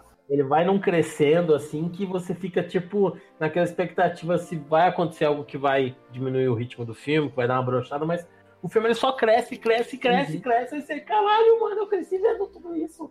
Tá tudo ali, e é o Spielberg que eu cresci vendo, e aí é um. É tipo. Não, quando eu fui assistir eu junto com a Michelle, a gente. Foi sorte, eu acho, que a gente pegou a última sessão do dia e saiu o cinema, uh, o shopping tava fechado já, não tinha ninguém. Porque se tivesse alguém nos corredores, todo mundo que tá em volta só ia ouvir spoiler, spoiler, spoiler, spoiler. Porque não dá para você sair da sala do cinema e não ficar falando do filme. Você não consegue. É verdade, é, é, muito, é muito. Nossa, é demais. There's nowhere left to go except the Oasis. Preto, você estava falando. O que eu tava querendo dizer do filme e livro é que, assim, ele, ele tem algumas coisinhas, mas é pouca coisa. Não é. Assim, é só coisa de nego pra achar. Ai, mas o, o, livro, o filme não é fiel ao livro. É só de nego muito chato, pau no cu, sabe? Porque ele ele faz uma adaptação excelente. É, é isso. Mas ele é muito o livro. A única coisa assim que, que tipo, eu, eu senti falta é que, não sei, pelo menos, que eu. Como faz tempo que eu li e tal, é uma coisa que eu lembro que no livro ele dava muito mais ênfase, sabe, a, a chave. Ele não fica, ele falava do easter egg, beleza? Você tem que achar o easter egg no final, você tem que achar o ovo no final. Mas quando ele estava procurando respostas da chave, o que ele falava era da chave, entendeu? Como assim? Então, não é do, é. do momento, mas a chave de, de esmeralda, chave de cristal e chave de. Foda-se. É, mas no, no livro é muito mais eles falando de buscar a chave, entendeu? A, a, o sentido que da frase que eles falam entre os amigos é de entre o, o Parcival e o ah, o companheiro dele. Isso. Eight. Ah, é. Que falam é um, uma chave de, eu não lembro a frase, mas é tipo uma chave de cada vez para um ovo, certo? É mais ou menos isso que eles falam. No livro faz mais sentido. Porque eles vão uma coisa de cada vez, eles vão naquele enigma um, um pouco de cada vez, e eles se envolvem mais na, na cabeça do, do Halliday e, e, e, não sei. Não sei se é porque no livro tem mais tempo. Em alguns momentos do, do filme eu também achei que às vezes é um pouco corrido, sabe? De ah, beleza, só apareceu a chave e ele passou. Mas sei lá, cara, no, no livro essa parte de encontrar a chave, pegar, aparecer a porta e também passar pela porta era muito mais legal, cara. Era, era muito mais. É, tem uma construção sabe? maior, né? É. É, o que é. eu notei, assim, o que eu fiquei sabendo é que o. Por exemplo, os desafios, né? Algumas coisas são diferentes, né? O primeiro é uma referência já ao Dungeons and Dragons, né? É uma. É um, acho que seria tipo um, algum modo de jogo Dungeons and Dragons, um negócio assim, que é o Tomb of Horrors, né? É uma dungeon que eles vão explorar e tal. E lá ele encontra a primeira chave, né? E a, o desafio que no filme é o final, que, que é jogar um game, é o segundo, né? Na verdade, no livro, e não é Adventure, né? Dungeons of Dagorath. É um outro, é um outro game. Eu achei tal, que né? no filme eles colocarem Adventure fez ali um sentido muito bom, velho. Sim, combinou. Muito legal. É, eu falar para vocês a verdade, eu, eu tenho a memória horrorosa, eu não, não lembro. Eu, eu sei que o livro é foda demais, mas eu não lembro, cara. Eu tenho uma memória bosta para isso. Ah, tudo bem. Não tem problema que a gente vai falando só do, do, do, do filme, então. É. Eu queria fazer uma pergunta assim do começo que eu não vi ninguém falar. Depois que eu assisti o filme, eu vi uns vídeos falando de referências e tal. Uma delas eu não vi ninguém falar. Aquela animação, quando os caras entram no Oasis, né? Na hora que o Wade, que é o, o Ty Sheridan, né, o ator principal, aquilo é uma referência a 2001, né? Porque é igualzinho a viagem que o final 2001 fica passando as luzes e tal, só que no caso do 2001 é, é tipo na vertical e no caso do filme é na horizontal. Vocês acharam isso também? Que passa um monte de cores tal? Fui, fui único. Não lembro. Não, não consegui, é, não. Se é, eu não percebi, assim. É. Eu não pensei nisso. É, então foda-se, né? Não, às vezes realmente é e só você pegou, na verdade. É, é por causa que é, muito, é muita coisa, né? Só você no mundo inteiro pegou. Não, brincadeira, mas eu não sei.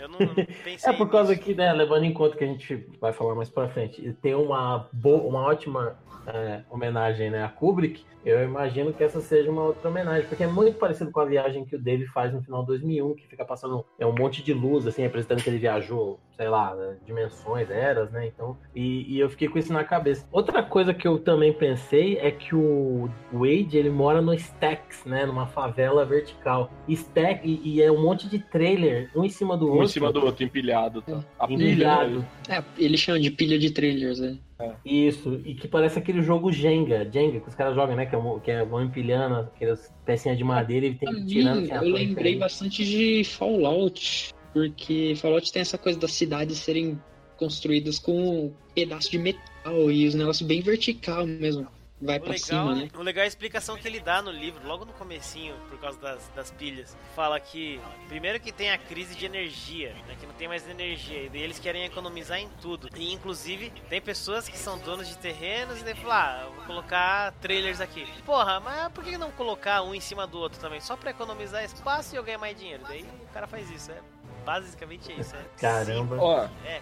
Agora eu procurei rapidão aqui para tentar lembrar alguma coisa. É, e disso que eu falei de, de ter mais ênfase chave e, da, e do portão, agora eu lembrei. É, tinham desafios diferentes para a chave e para o portão. Você não, no, no filme ele acha a chave e o portão já aparece, certo? No livro ele tem um desafio para a chave e depois ele tem que achar o portão. É por Caraca. isso que eu tô falando. É. Hum. Só que, tipo, não ia caber num filme isso. É. Ia ter que Mas, ser três filmes, né? Um pra é, cada filme. Um filme pra cada. E aí, agora, verdade, você falou, eu lembrei que quando eu li e discuti com um amigo meu que era dono do livro, que ele me emprestou, a gente falou que, pô, talvez seja um filme, mas talvez sejam três, um filme para cada portão. Uhum. E parece que o, fi... o livro ele é bem, ele é bem cortadinho para ser um, talvez ser isso. Só que eu acho que como um filme só, talvez ele funcionou melhor. Não é, sei. O Ernest Klein deve ter pensado, ah, vai que o meu filme, o meu livro vinga e daí alguém, né, o Spielberg quer fazer uma trilogia aí, né? Tipo, deve ter pensado isso, então. É, então mas, eu, mas eu acho que talvez estragasse, mano. Tal, Sim, com certeza, com certeza. Podia acontecer o que aconteceu no segundo filme do Hobbit. Porque eu ia falar exatamente a história e eles tiveram que enrolar colocando umas coisas nada a ver ali no meio, e aí ficou meio assim, é, é. podia acontecer isso. Pra mim, o Hobbit seria perfeito com dois filmes. Nem Também, mais, nem menos. É, eu acho que assim, mas... o primeiro filme de, do Hobbit é perfeito, e ah, o terceiro não, é mas... muito, muito bom. O segundo que é tipo. Ai, Rubens, ai. Então, só que o, ter, o terceiro ele é bom, mas ele não é Hobbit. É. é. Terceiro, ele é a batalha ele, do ele é um... não tem, É, ele não ele, tem no Hobbit aquilo lá. Ele é um filme legal. Ele, é um filme legal, mas ele não é Hobbit. Não, eu gosto realmente bastante do primeiro, mas o, o, o acho que o final do terceiro é legal ali, a morte do, do Thorin, aquela cena do Bilbo sentado do lado do Gandalf. E o Gandalf limpando o cachimbo ali é uma cena mais. É uma cena tão. É, ali é Hobbit. É... Ali foi Puta, quando ali é, oh, é verdade, a gente é verdade. tá no filme do Hobbit, né? Vamos fazer aqui, ó. É. Lembraram, né? Mas enfim, voltando a player number one, uh, o que favor, poderia acontecer é isso. Se eles dividissem em três filmes, podia faltar uma história ali no meio, eles ter que enrolar e. Podia ser uma cagada homérica, né? O... Exato. Ainda bem que é só um, como já falaram aí, ótimo, melhor. Ah, mas voltando, voltando mesmo pro filme, é, mais ou menos pela ordem que eu lembro das coisas, é, esse, o filme ele tem muita, muita referência. Eu soube que o Spielberg não queria referenciar tanto os filmes dele, para não parecer uma auto-punheta ali, né? Mas ele, o livro é muito inspirado por ele, então as poucas referências que tem foram coisas que colocaram na pré-produção, coisa que ele nem sabia, assim, né? Gremlins que colocaram no canto da tela ali e tal. Mas o filme ele, ele homenageia muito o, o Robert Zemeckis, né, o diretor de Volta para o Futuro. E o De Volta para o Futuro mesmo na trilha, tudo. Uma das coisas que eu peguei assim, na hora que o, o Wade passa, né, o Parzival passa o primeiro desafio que ele vai de ré, é o ângulo que a câmera sobe e pega o carro indo de ré, hum. é igualzinho o ângulo que mostra o DeLorean entrando ali no bairro do, do, de Rio Vale, ali onde mora o Marty, ou quando mostra o Marty correndo pelo, pelo andando de skate, entrando no e que vai bem dele. alinhadinho com o carro, né? Exato, e vai subir na câmera, ou, ou até Isso. o ângulo do finalzinho do 1, né? Que o, o Doc vai com o DeLorean até o final da rua e volta voando, né? É aquela panorâmica assim que sobe e tem duas cenas, três, tem uma hora que perto do final, já que eles entram na van e fogem, chega aquela finalha, aquela assassina genérica capanga lá do Sorrento. A, a, o ângulo também é igual assim, e lembra, enfim, ET, lembra vários filmes do Spielberg. Isso daí também achei muito legal, porque até a forma que o filme foi rodado, a câmera, é, é referencia filmes da década de 80. Não só isso que você está falando de Volta para o Futuro, mas em vários momentos é recorrente o tema né, do De Volta para o Futuro. Ainda mais quando ele usa lá o Zemeckis Cube, né? O cubo mágico. Mano, é Puta, muito. Puta, isso foi demais.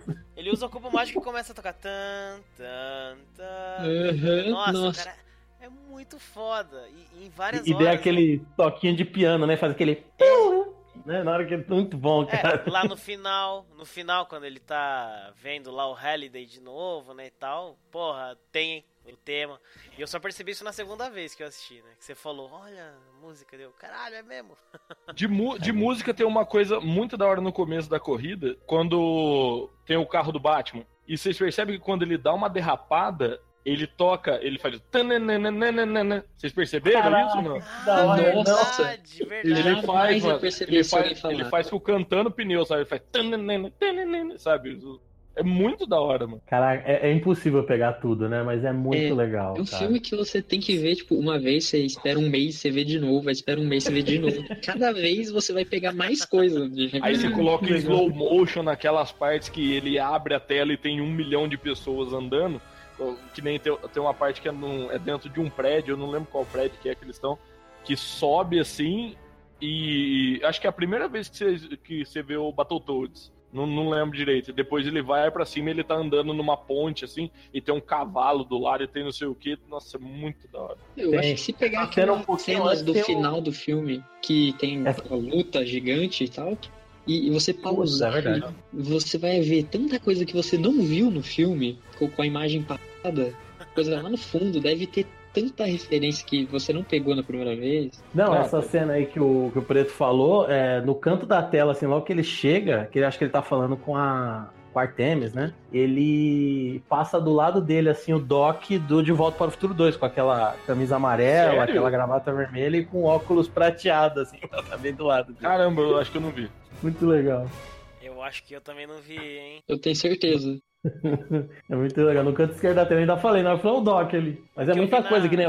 O, o, na hora da corrida, o Jean falou: ó, você viu a Justine? É o quê, Justine? Depois que eu saquei a Christine, eu nem vi. Era o Cristine Tem o carro?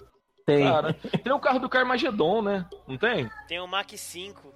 Tem o Mach 5. tem o Mach 5 eu vi. E não tem lembro. uma referência de fala também, de roteiro. Tem uma referência, se eu não me engano, a How I Met Your Mother ou é Friends, acho que é Friends que é umas frases que eles falam junto, que é exatamente igual a frase de um episódio X de Friends. Ah, é? Ixi, aí eu é que, é, então, eu não vou saber exatamente, mas eu vi a galera falando disso daí, que tem essa frase. Tem umas coisas também que é referência, tipo, que ele colocou tipo, na hora que ele fala da Artemis, e fala, nossa, eu assisti todas as streams da Twitch dela. Eu falei, meu.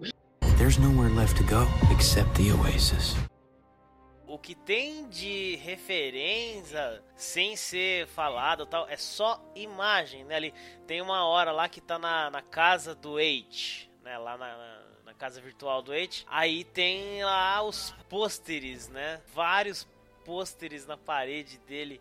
Tem o Prince, se não me engano, e, cara, outras coisas. O Fábio viu mais do que eu. Tem no cenário, né? Tem várias referências espalhadas também. Ah, é, é uma, uma referência gigante ao Spielberg mesmo é o Tiranossauro Rex correndo na primeira corrida, pô. Uhum, uhum. É, mano. O Chuck, o Chuck, Chuck mano. O Chuck toca o terror para um caralho na hora que é ele muito... aparece, mano. É, muito é verdade, legal, Você falou da cena do Chuck e eu lembrei que eu ia falar na hora que o Fábio falou da BFG, porque tem lá o mundo de Doom, né? Que eles vão. É pra lá jogar e tal. E primeiro de tudo, quando fala a primeira vez do mundo de Doom, aquela primeira ceninha que Só que é de um lado vindo correndo os demônios do outros Marines. E meio que eles se bater e formar o, o capa do primeiro Doom. É, é, muito foda essa cena.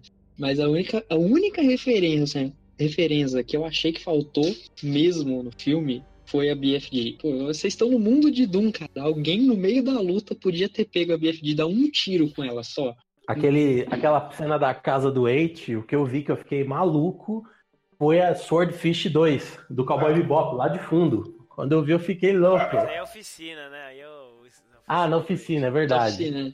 E na oficina depois, né? Isso eu não vi, mas depois eu buscando na internet e tal, tem o ônibus do SOS, tem um louco solto no espaço. Tem, tem, tem, tem. Eu vi isso daí também do ônibus. Tem aquela aquela sonda, né? Aquele módulo do 2001 e tem de fundo que aí as, até o cara falou assim, eu não tenho certeza, mas parecia o carro do pai do, do amigo do Ferris Bueller. Tem lá um, Caraca. uma Ferrari Uma Ferrari, porra. É, e parece bastante mesmo, cara. Isso daí é muito legal. Mas eu acho que o, a BFG não tá no Planeta Doom, porque depois eu descobri que Planeta Doom é o nome do planeta do Voltron. Então pode ser que seja uma referência dupla, seja uma referência a Doom e a Voltron é. ao mesmo tempo.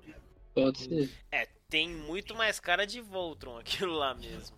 Ô, louco, eu não sabia eu, eu que o Voltron achei... era agressivo desse jeito. Os robozinhos, gato colorido lá. Ah, não, é sim, é sim. O filme se passa hum. num, num futuro. Isso, é. Então lá naquele futuro, ele também tem referências do que é passado lá, mas que é o nosso presente hoje. O nosso é presente é Tracer, no futuro deles. Né? Que é quando aparece a Tracer, do, do Overwatch. Muita quando coisa. É, Tracer. o do... Caraca. Mass Effect. Mass Effect. Tem também o... o... Hum, o cara do Mass Effect, me ajuda Shepard. Paulo Zulu. É o Shepard, tem o Shepard é, tem o Shepard feminino.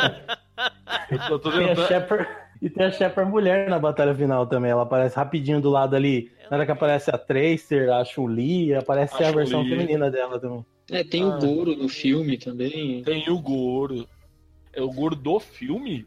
Não, aquele lá é o Quintaro, não, não é o Goro. Não, é o Goro, pô. É o Goro. É o Goro. Não, o Goro que é tem. Que a Artemis puxa ele lá. Isso, a Artemis chega nele, tira ele do meio da multidão, ela tá vestida de Goro ali. É verdade, que o Beetlejuice vai receber ele no prédio, né? Verdade, verdade. Goro... Aí ela já Agora, pega e puxa mais uma referência Alien ali. Agora é. sim, para não dizer que a gente tá falando só de, de referência, é claro que a gente vai falar pra cacete, né? Não tem como. Vai. Mas, é, cara, eu achei o vilão uma bosta.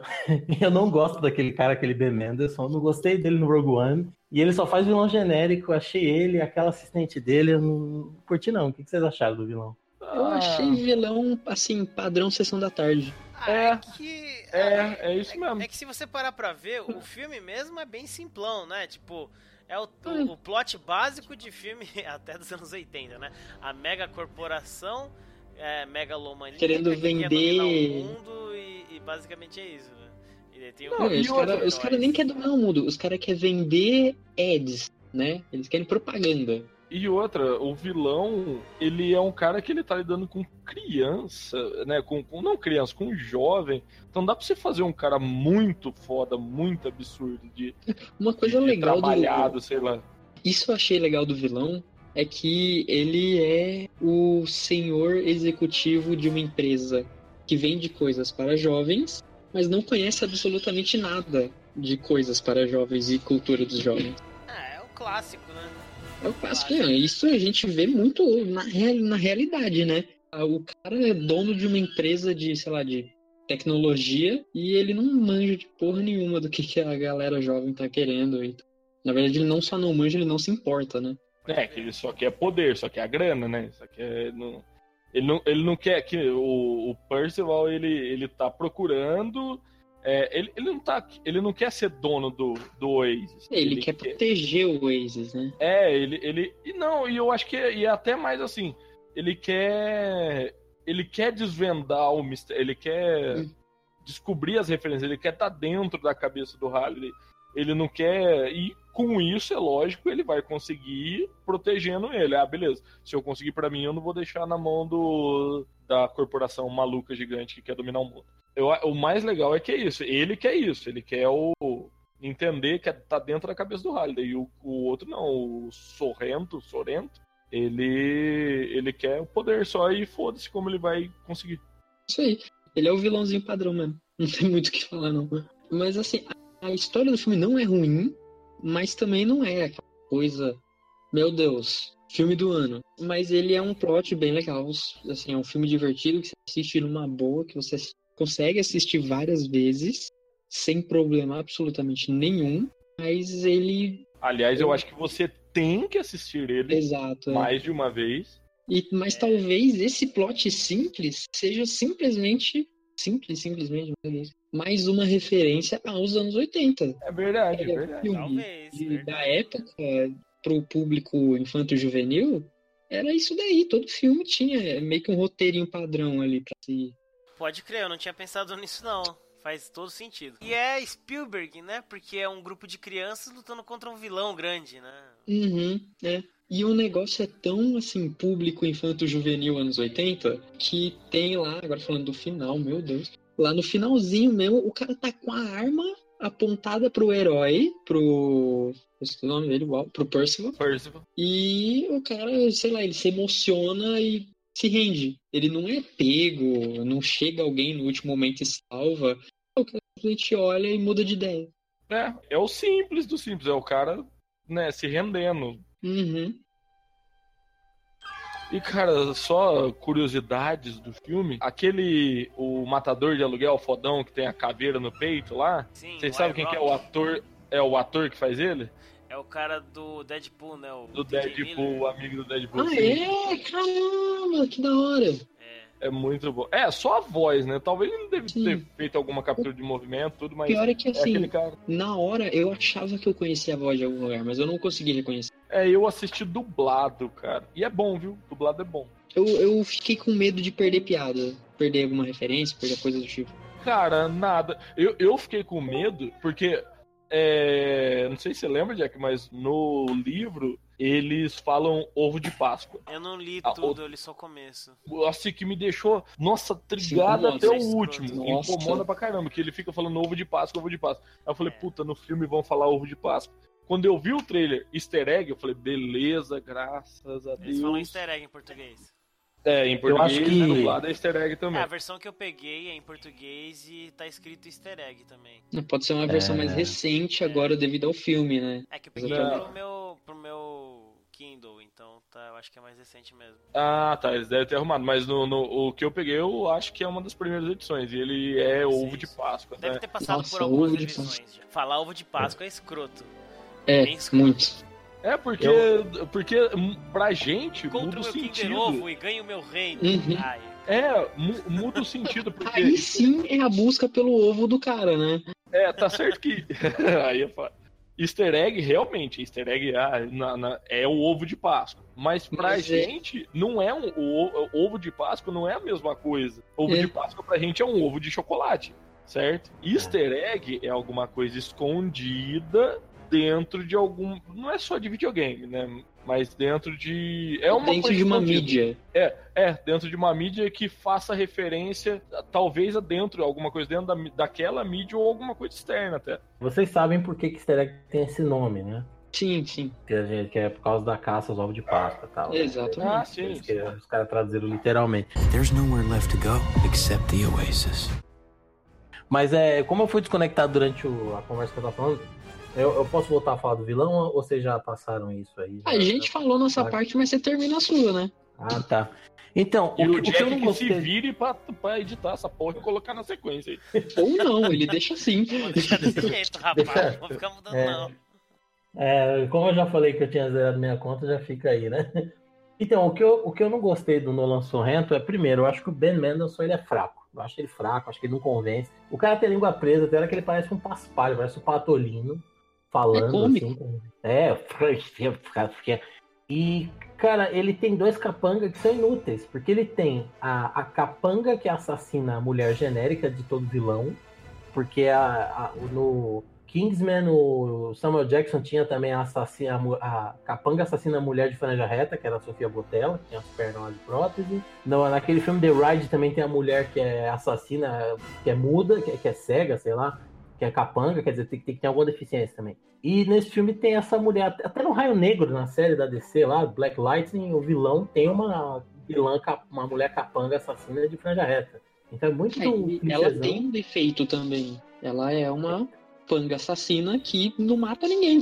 Exatamente, não mata mas é ninguém. É, mas e, é aquilo que a gente tava falando. É, é anos 80. É. é Até é, isso é referência anos 80. Eu acho que você tava fora, mas a gente tinha comentado que isso talvez seja só mais uma coisa que ele puxou dos anos 80. Se você é, pegar qualquer filme infanto-juvenil dos anos 80, ele tem esse padrão de roteiro. Porque é verdade, porque, por exemplo, os vilões dos Goonies é bem atrapalhado, né?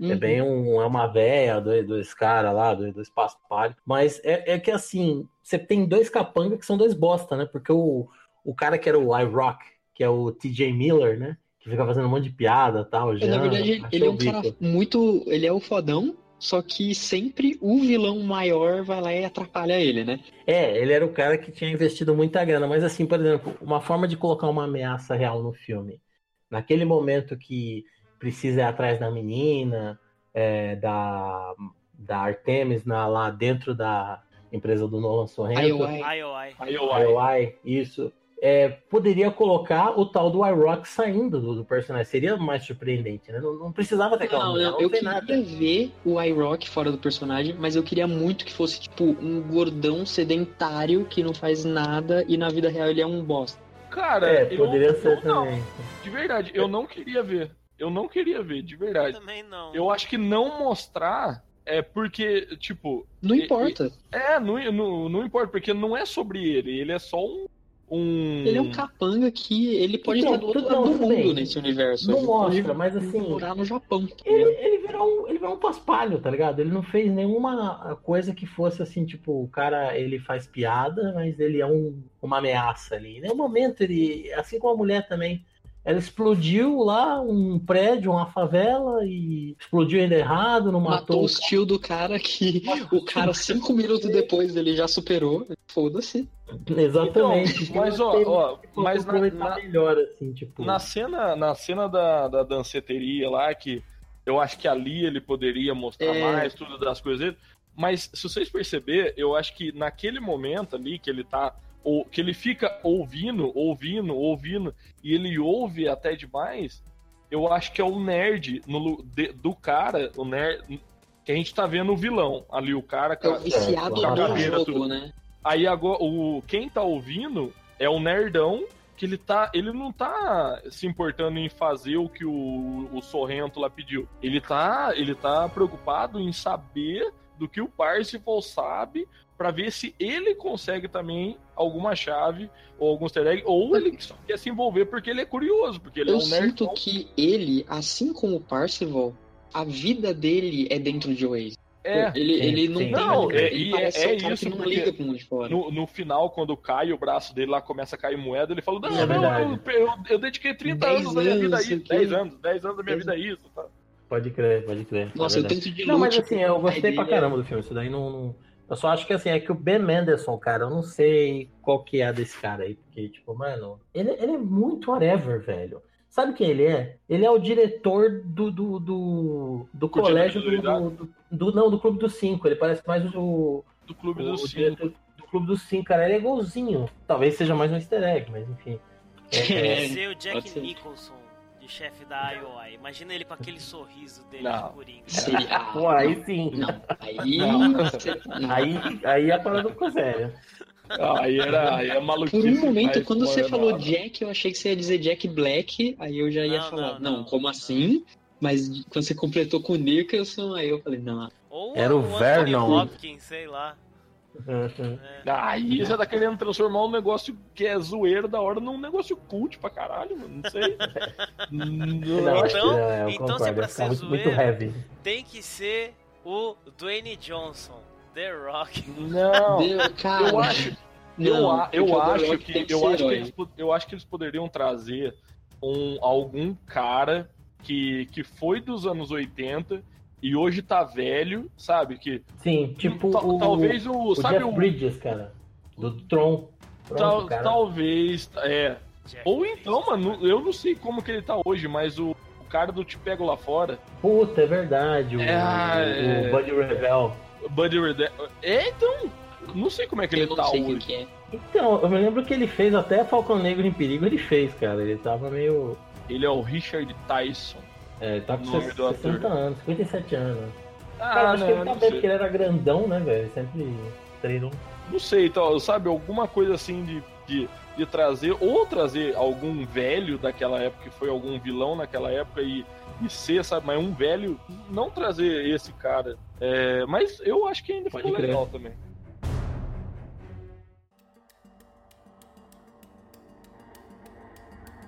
Holiday, mano, eu, eu achei bem. É, esse tio aí que deram o Oscar pra ele no lugar do, do, do Stallone, que eu não engulo, eu achei ele bem careteiro aí nesse filme, viu, cara? Achei ele bem. Não achei a atuação dele foda, não. Achei ele bem. É, Acho que é nesse é filme ele não. era um estereótipo, né? O, o, personagem dele era a encarnação do estereótipo. É o Mark Rylance, né? Então, mas eu achei que ele é muito eu entendi que ele era um nerd, né? Até, até teve outras referências que a galera falou, que tipo, na hora que mostra ele, se não me engano, toca Everybody Wants to Rule the World, do Tears for Fears. E essa música é trilha sonora do Piratas do Vale do Silício, aquele filme é, Pirates of Silicon Valley que conta a história do Bill Gates e do Steve Jobs. Então, seria uma alusão assim, o que aconteceria se a Apple ficasse na mão do Wozniak que era o nerd mais recluso, em vez do Jobs. Era tipo a relação dos dois ali. Até faz sentido, porque o, Simon Pegg ele lembra bastante o Steve Jobs jovem, né? Sim. É, é eu acho que é bem isso mesmo. Ele era. O, o personagem dele é simplesmente o, o nerd do anos, dos anos 80 elevado ao máximo encarnado em uma pessoa. É, só que. É, não, achei... não, é isso, mas é. Só que eu achei. Eu, é meio... eu achei essa parte do elevado ao máximo muito elevado, sabe? É, exato. Eu achei, eu achei é, não sei, pelo, pensando assim num cara que ele é nerd, beleza, ele tem todas essas referências dos anos 80. Só que ele criou o Oasis e tal, eu acho que eles seriam não tão, tão, tão fechado que nem o, o Halliday é. Eu acho que ele seria um cara mais, sabe, que, que tem um, um stick, assim, de ficar mexendo, ser mais agitado. E ele parece que ele é tão pra baixo, tão depressivo é. o tempo inteiro, sei lá. Eu acho que é, é, tipo, ele tá numa depressão constante porque ele tem lá da história da vida dele. Da, da mulher, né? Da, da, da mulher namorada. que ele. É, é, na verdade. Que ele colocou isso aí. No... É, no fim se, se descobre que não é bem. Ele perdeu o único amigo e tal. Exatamente. É dupla a. a Desgraça dele. dele. É. Ami o amigo e a mina. É foda. Ah, então, mas, mas mesmo sendo isso, ele sendo triste daquele jeito por causa disso, eu ainda acho muito, sabe? Que é muita coisa pra. Sei lá. Eu acho que ele poderia ser um pouquinho mais agitadão. É, poderia, eu concordo. Um pouco mais o. Como é que é o nome do cara? O cara que faz o Hulk nos Vingadores? Que Mark é aquele maluco. É, é. E aí ele é aquele cara deslocado da sociedade, mas não é também um emo. É.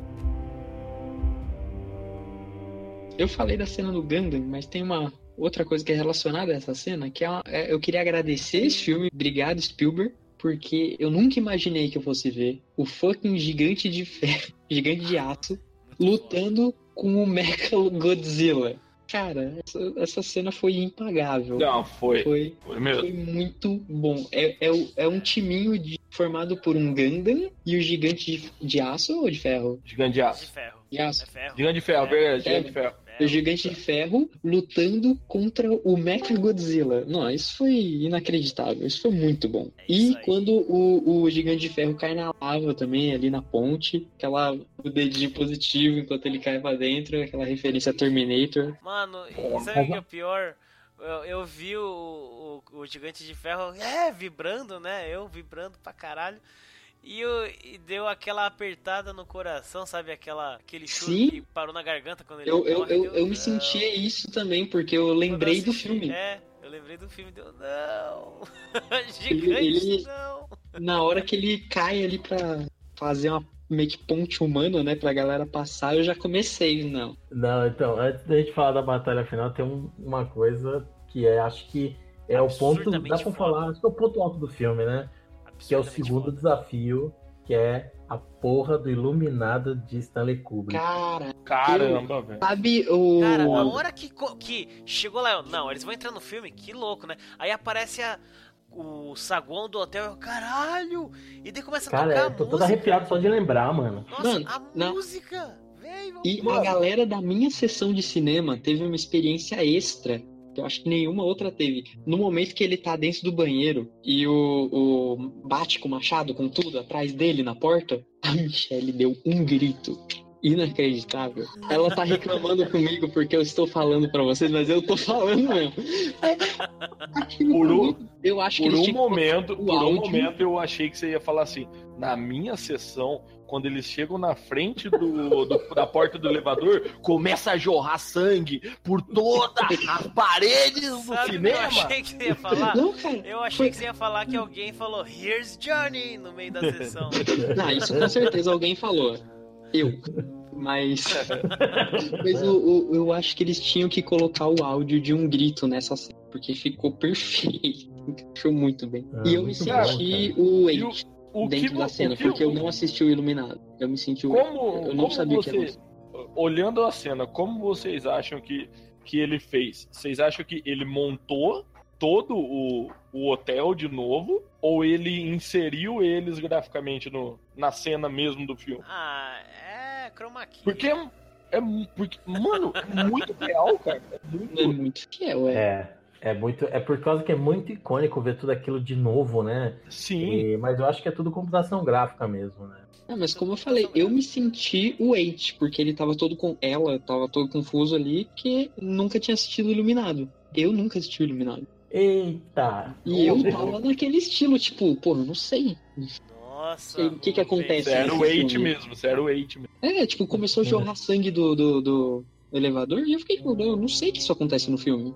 Não sei. Caraca, que triste. isso. É, mas é legal. É, é- mas tudo bem, acho que não estraga a experiência não de assistir. Não, não, não, não mesmo, não mesmo. Do. Eu me senti como um dos personagens do filme. Tipo. Foi, foi legal. Foi legal.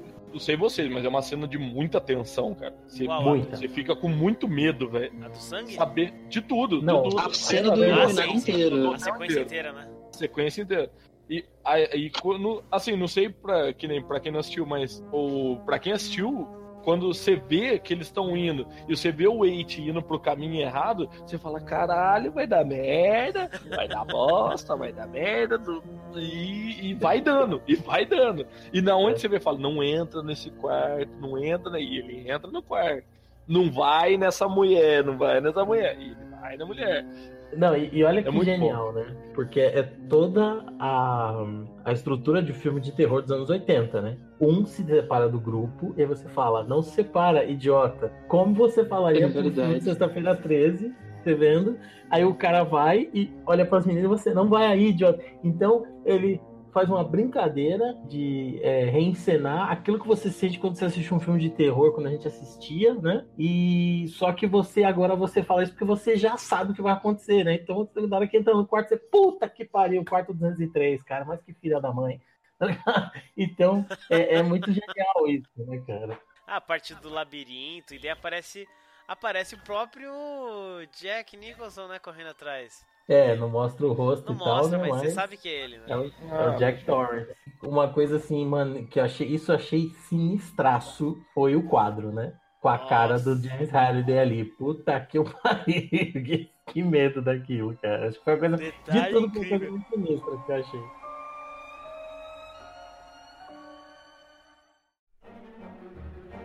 Só vale mencionar aí a Holy Grenade. Holy Holy Grenade. Nossa, Holy Grenade! referência Holy muito Grenade foi. Monte... Nossa. Na hora que ele tá lá na cidade, ele vê e compra. Não, não pode ser. Não, peraí, peraí. Ele, ele, é, ele é Monty Python, mas ele é uma outra coisa também. Tem no Worms também. mas Worms também. Worms é Worms. uma referência a Monty Python. Sim. O que é legal, eu acho que o filme ele caminha muito bem, é, com exceção do- dos vilões, que nem eu falei e tal, eu acho que ele caminha muito bem para o clímax, eu acho que é por isso que eu acabei ficando a assim. foi- foi- aventura é muito boa, né? Exato. A, a Quando jornada. começa eles a se encontrar no mundo real, é, tem aquele feeling de, de, de surpresa de, do filme do Spielberg de 85. De tipo, do ET, na hora que o Elliot descobre que o ET tá vivo e não morreu ali nas experiências do, do, do, do, do governo ali, dos MIB, né? Porque é uma cena super emocionante, você vê o ET morto, o moleque chorando, de repente o ET sobrevive, e aí você, você já tá com a lágrima no olho, e de repente você, caralho, tá vivo! Aí chega o cara do exército, ele começa a fingir que tá chorando, né? O ele, tipo, e fica, então é uma cena surpreendente. Aí você chega e fala, caralho, a Ellen! A Ellen eu já saquei, tipo, não querendo ser o, já sabia, mas na hora que o Eight começa a falar com ele, ela é uma menina, ela vai te enganar, eu falei, uhum. hum, a voz assim, eu falei, puta, é uma mulher, cara. Aí eu já saquei, já imaginei, assim, né? Já deduzi. Mas Durante na hora que o filme, eu meio que desejei que fosse ao contrário a situação o, o fosse uma menininha na idade dele, tudo, não sei o quê, e a Paixonite acabasse sendo pelo Eight depois que eles se encontraram no mundo real. E a Artemis fosse um cara, tipo, no trailer de 2x2 que não sai de lá pro jogo inteiro. É, é isso que eu ia falar. No, no, no livro, no livro você tem muito isso. E que bom que no filme passou também. Eu não, eu não peguei, eu não fiquei porque eu sabia tal. Mas no livro você tem muito disso. Fala, caramba, vai, o Wait não é, ele é um. Assim, você não entende, você fica meio que. Só que quando você. A Artemis você fica achando que é um, um rapaz. Só que o Wade você acha que é um menino o tempo inteiro, que é o melhor amigo. E depois, quando você descobre que ela é uma menina, a, a Eight, é, você fica meio torcendo pros dois ficar juntos. É, exato, é o que eu senti. É, eu acho que eles eu não sei, né, do livro, mas deu a impressão que o a partir do momento que descobre que a H é a Ellen, a Ellen ficou um pouquinho de lado na história, porque não daria tempo de desenvolver a amizade dele, virar uma relação, virar uma atração e ter um conflito no... entre teve Artemis e a Ellen. No livro, então... eles usam a, a, a H, a Ellen, mais como. Sabe, sabe aquele negócio para quebrar preconceito de que menina não sabe jogar videogame. Uhum. Ah, tá. Ela, ela é isso. Porque você fica, pô, beleza, é o melhor amigo dele, ele é foda, ele, ele, ele ajuda ele em muitas coisas no, no nos, nos desafios, sabe? É, Tem horas que ele de luta, de FPS. É, ele, ele tipo, você, a habilidade é muito grande. Você fica, puta, esse cara é foda, esse cara é foda. Aí quando você descobre que é menina, você fala, porra, uma menina também pode ser foda. Não é porque só ela é menina e ela é uhum. é. Não, ela é foda. Mano, é, o maior exemplo é minha esposa, cara. Minha esposa arrebenta em jogo de, de luta, conhece videogame muito mais que eu, já jogou muito mais jogo que eu, e é uma menina. eu, eu acho, eu a gente acho. já sabe que a gente vai chamar ela e não, e não você. Tá o Jack, esse safado, ele, esse safado, esse Jack, ele ela tentou chamar ela primeiro antes de mim, sem vergonha. Desculpa. Porque ele sabe que ela entende mais. Caraca, mano, é monstro mesmo. Mas sabe outra coisa curiosa, assim, que eles colocaram no filme a Lina Waite para fazer a, a Ellen, né? E aí, cara, eu acho que é outro aceno, assim, outro nó do, do, do roteiro para esse lance deles falar, olha, a gente não, não, não quer perder muito tempo com isso, de poxa, o Waite era uma melhor amigo, não é um, um, um cara, é uma menina porque a Ellen, Ellen Waite, é, ela é uma atriz que ela é abertamente é, homossexual, né? Então ela interpreta uma mulher homossexual no Master of None. Ela foi nomeada recentemente ganhou um prêmio no, uma premiação aí do cinema para a comunidade LGBTQ e tal e todas as iniciais. Então assim, eu acho que quando você vê ela, você já meio que saca tudo bem, é uma menina, mas é lésbica, né? A menina que não é, é não vai, não vai se interessar pelo cara tal. Mas por outro lado, independente disso, é, ficou uma coisa assim, é meu brother, é meu brother, é meu brother, mas agora eu tenho namorada, deixou a mina de lado, né? Ficou, a mina é ficou verdade. muito mais com o com, com, com o Toshiro e com o Joe, né? Que aliás é uma cena muito legal também Não, quando ele é, vai descobrindo. Na hora quando que chega o Toshiro, é, é um moleque de 11 anos. drone, velho. Puta, muito maneiro. Não, na hora que ele vê que é um molequinho de 11 anos também, é, é muito da hora. É, é, realmente, tipo, durante o filme eu nem tinha pensado nisso. Caramba, é um videogame. Pô, tem um monte de molecada jogando. Por que que não pode ter de 11 anos, que é um vício e joga pra caramba? E ah, a cena é muito boa, porque quando ele sai com o taco de beisebol, ele sai dando porrada, andando, você...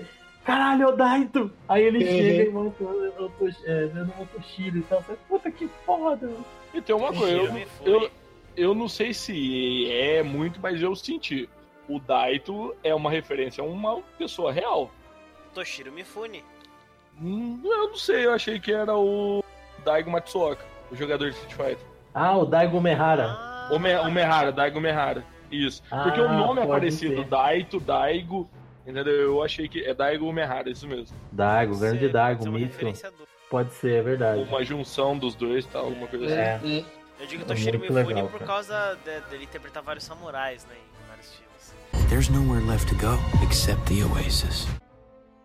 Oh, uma coisa que eu descobri aqui, o, o Preto nem falou, olha, sacana. Nem deve ter lembrado ah, também.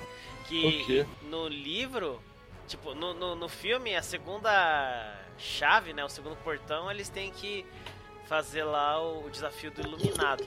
No livro não é iluminado. Eles só não fizeram isso. É, é tipo, era do Blade Runner. Ah, eles têm que fazer o teste Void Camp, né? É, isso? tem que entrar o teste Void Camp. Caralho. Jack. Eles entram no prédio lá, Tyrell, e faz o teste. Cara, que louco. Jack. Oi, Jack. Oi. Eu não, eu não lembro. eu não lembro, cara. Eu sei, sei eu sei. A memória é uma merda. Tá bom, Preto Dory. O que eu soube é que o filme ele teve um, é, um leilão, né, para pelos direitos do livro em 2010, antes de ser publicado, entendeu? Então, tipo. Ah, os, tem essa história mesmo. Os caras começaram a trabalhar e, a, e, a, e começaram a trabalhar desde então só reunindo as referências, tá ligado?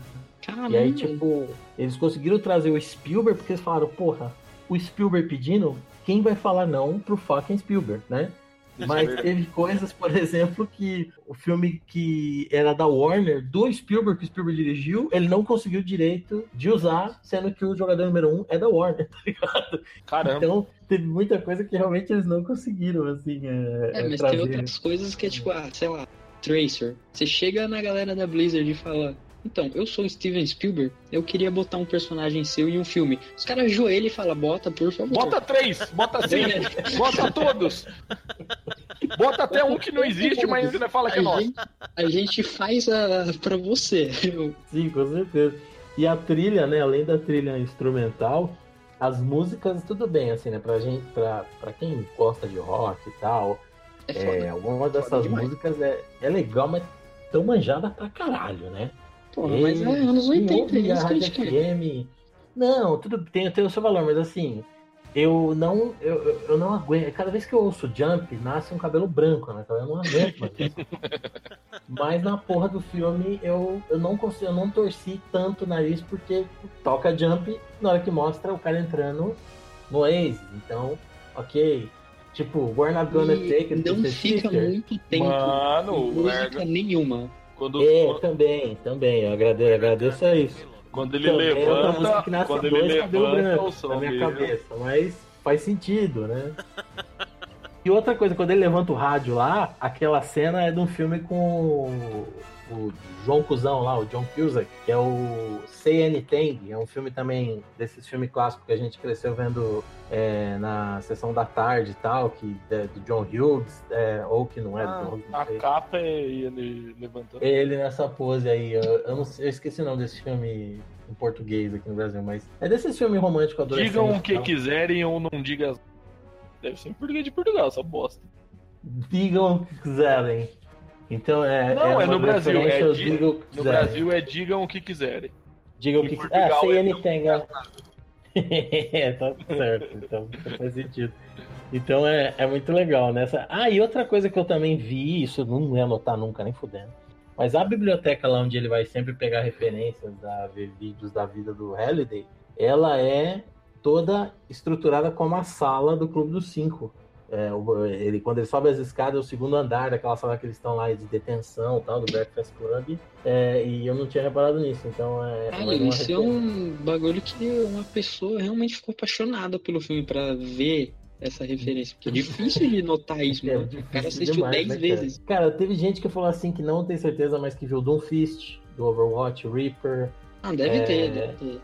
Tem o Coringa na cena da, da, a Tracer dá pra ver legal, né? Várias então, cenas. Se né? tem a Tracer, deve ter vários outros escondidos lá. É. É. Porque, tipo, esses daí os caras falaram na batalha final. Mas é. Na cena da, da, da danceteria tem o Coringa, né? Conversando com a Arlequina. Tem, tem. Uhum. Pensando com a Arlequina. E naquela cena que ele chega lá no, no arquivo, lá na biblioteca, que o Beetlejuice vai receber ele, depois o Goro puxa ele, que na verdade é Artemis, o Batman do Arkham Knight tá ali também no meio da galera. Mas é coisa muito rápida. Assim. É, não, então, eu lembro de alguma coisa do Batman. É, é, o Batman do Arkham Knight ou é o Arkham Knight? Ah, tem essa, né? Pode eu acho que é o Arkham Knight. Knight. Eu acho que é o Arkham é verdade. Eu lembro de eu ver alguma coisa e eu acho que é o Arkham Knight que aparece. É verdade, faz mais sentido, porque o Batman já aparece no, no começo ali, né? É, é já tem então. ele no carro e tal. É Dois verdade. que eu fiquei orgulhoso de ter encontrado foi o Robocop logo no começo. E é. o... Jura? Não é, lembro. Ele aparece bem em primeiro plano, assim. É. E o, o Sub-Zero na discoteca lá. Ah, o Sub-Zero acho que eu não vi, não. não é que é mancada eu, também. Não. O lugar é tudo azul e ele é azul, né? então. Sub-Zero Sub eu não vi, eu vi o Scorpion azul. Putz. Ah. Nossa, e o Mario Verde, né? E com essa eu acho que eu vou encerrar o papo. É, eu acho que essa aqui foi não, o fim peraí, vamos falar do, mesmo. do, do Paulo Zulu, vamos falar do Paulo Zulu. Caralho, eu falei de picado, maluco, já boto o Paulo Zulu no meio.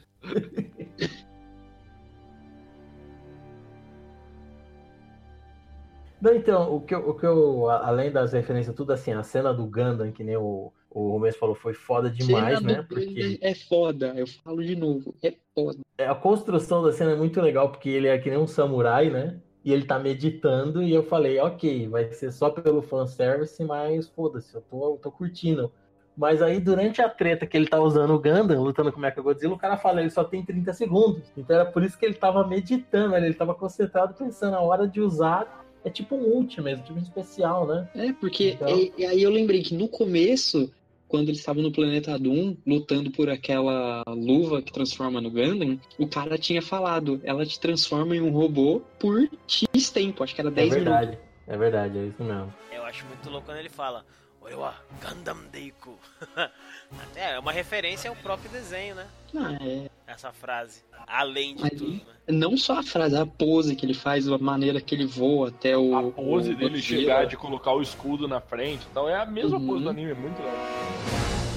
No finalzinho, quando eles encontram o Ogden Morrow velho, né? Que é o, o Simon Pegg, que tem uma atuação muito legal, a linguagem corporal dele, ele andando curvado, mais velho e tal. O, ele vira pro, pro Wade Watts, né? O, o personagem Ty Sheridan, o, o parceiro, e fala: É, mas você sacou tudo, né? É, ele tudo era, no final de contas, a resposta para tudo era Akira. E aí ele fala, é, não, na verdade não era, era você, era sua amizade, né? E aí o Simon Pegg, ele, ele faz, assim, uma expressão assim, de que Og Demore, né? Fica bem emocionado e, puta, aquilo convence, assim, né? É, eu acho muito legal porque é, a gente que joga videogame, a gente tem uma, um certo conflito de que o videogame ele às vezes ocupa muito tempo da vida da gente. E quem não joga vê como algo negativo, vê, pô, tá desperdiçando tua vida aí, você tá jogando um jogo, você tá concentrado, o pessoal fala, nossa, olha que viciado, nem pisca. Tipo, a pessoa não entende quando ela tá assistindo uma novela, né? Um Big Brother ou um filme. Ela também não pisca. Ela também não pisca, ela não quer que te atrapalhem, né? Então, eu, às vezes o videogame é demonizado gratuitamente, ele é visto como a violência no videogame choca, mas a violência no filme, na TV, né, tudo isso não joga. E, e, o, e o filme, acho que ele aborda é, esse conflito que a gente tem entre jogar e passar um tempo ali no mundo virtual, numa fuga, no escapismo, que é um escapismo, e ao mesmo tempo viver sem demonizar, sem mostrar o videogame como algo negativo, porque Sutilmente ele dá uma dica disso no começo, falando que o mundo tá com um monte de problema e as pessoas estão todas no Oasis. As pessoas meio que deram as costas. E aí, quando ele mostra aos poucos o personagem, o Wade Watts, a Artemis, mostra eles, tipo, é, se maravilhando com as descobertas, de descobrir quem era cada um, o Show, né, o Toshiro, tudo no mundo real. E eu acho que é muito legal a decisão dele no final de fechar as terças e quintas, o Oasis, que era pra uhum. manutenção, mas para as pessoas curtir, né? Porque a frase final para as pessoas viverem, porque a frase final do James Halliday era eu, a realidade ele fala assim é muito é o único lugar onde dá para conseguir uma refeição decente que é uma frase do Groucho Marx. Ele fala assim eu também tenho meus problemas com a realidade mas é o único lugar que dá para conseguir uma refeição decente.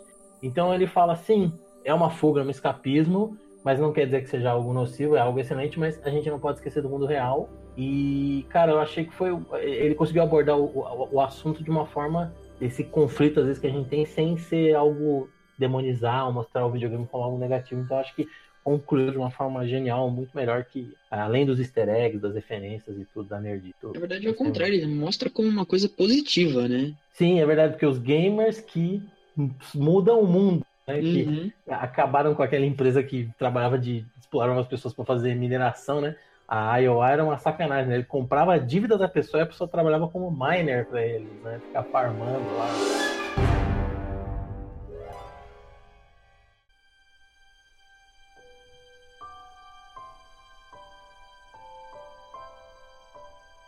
Então, então beleza, a gente já falou bastante. Se falar mais ainda, a gente vai ficar aqui. Aliás, a gente poderia ficar conversando horas e horas e horas aqui sobre esse filme, que é maravilhoso, né? Deu pra entender já. Se você não assistiu, né? E você ouviu até aqui, vai assistir. Se a gente não te convenceu, veja com seus próprios olhos, porque esse filme é muito legal. E agora, né? Como é de praxe, como é uma tradição do nosso One Up a gente vai fazer a nossa One Up List, a listinha do One Up. Nessa listinha a gente vai falar de três filmes baseados em jogos, filmes de jogos, ou é, até talvez é, filmes bacanas, né? Sobre a temática toda que a gente falou. Então vamos lá. O primeiro é direto um filme de jogo mesmo, que eu acho um dos pouquíssimos filmes realmente baseados em um jogo bons, todos que já tentaram fazer, que é Mortal Kombat primeiro Mortal Kombat. É um dos pouquíssimos filmes que veio de jogo que tá on point. Bonitinho. Não vê o dois, só um. Fora isso, é um filme, mas ele é em anime. Também é veio direto de um jogo que é Bayonetta. Tem o filme do, da Bayonetta. Se você não jogou e não quer spoiler, joga primeiro, porque ele é a história do primeiro jogo. Mas eu acho que por ser uma animação ela combina muito bem com o jogo e ele não tira partes importantes, ele tem ação, ele tem todos aqueles trejeitos da baioneta, né, a Cereza, então eu recomendo. E o último não é diretamente de um jogo, mas é baseado no universo de jogos que é o último Jumanji, que é um filme que eu realmente fiquei bastante impressionado. Eu não esperava tanto dele. Quando eu fui ver no cinema, eu saí meio que extasiado, porque eu não esperava muito e ganhei um ótimo filme. Olha aí, mesma experiência. Eu também esperava que ia ser um lixo. Pois é.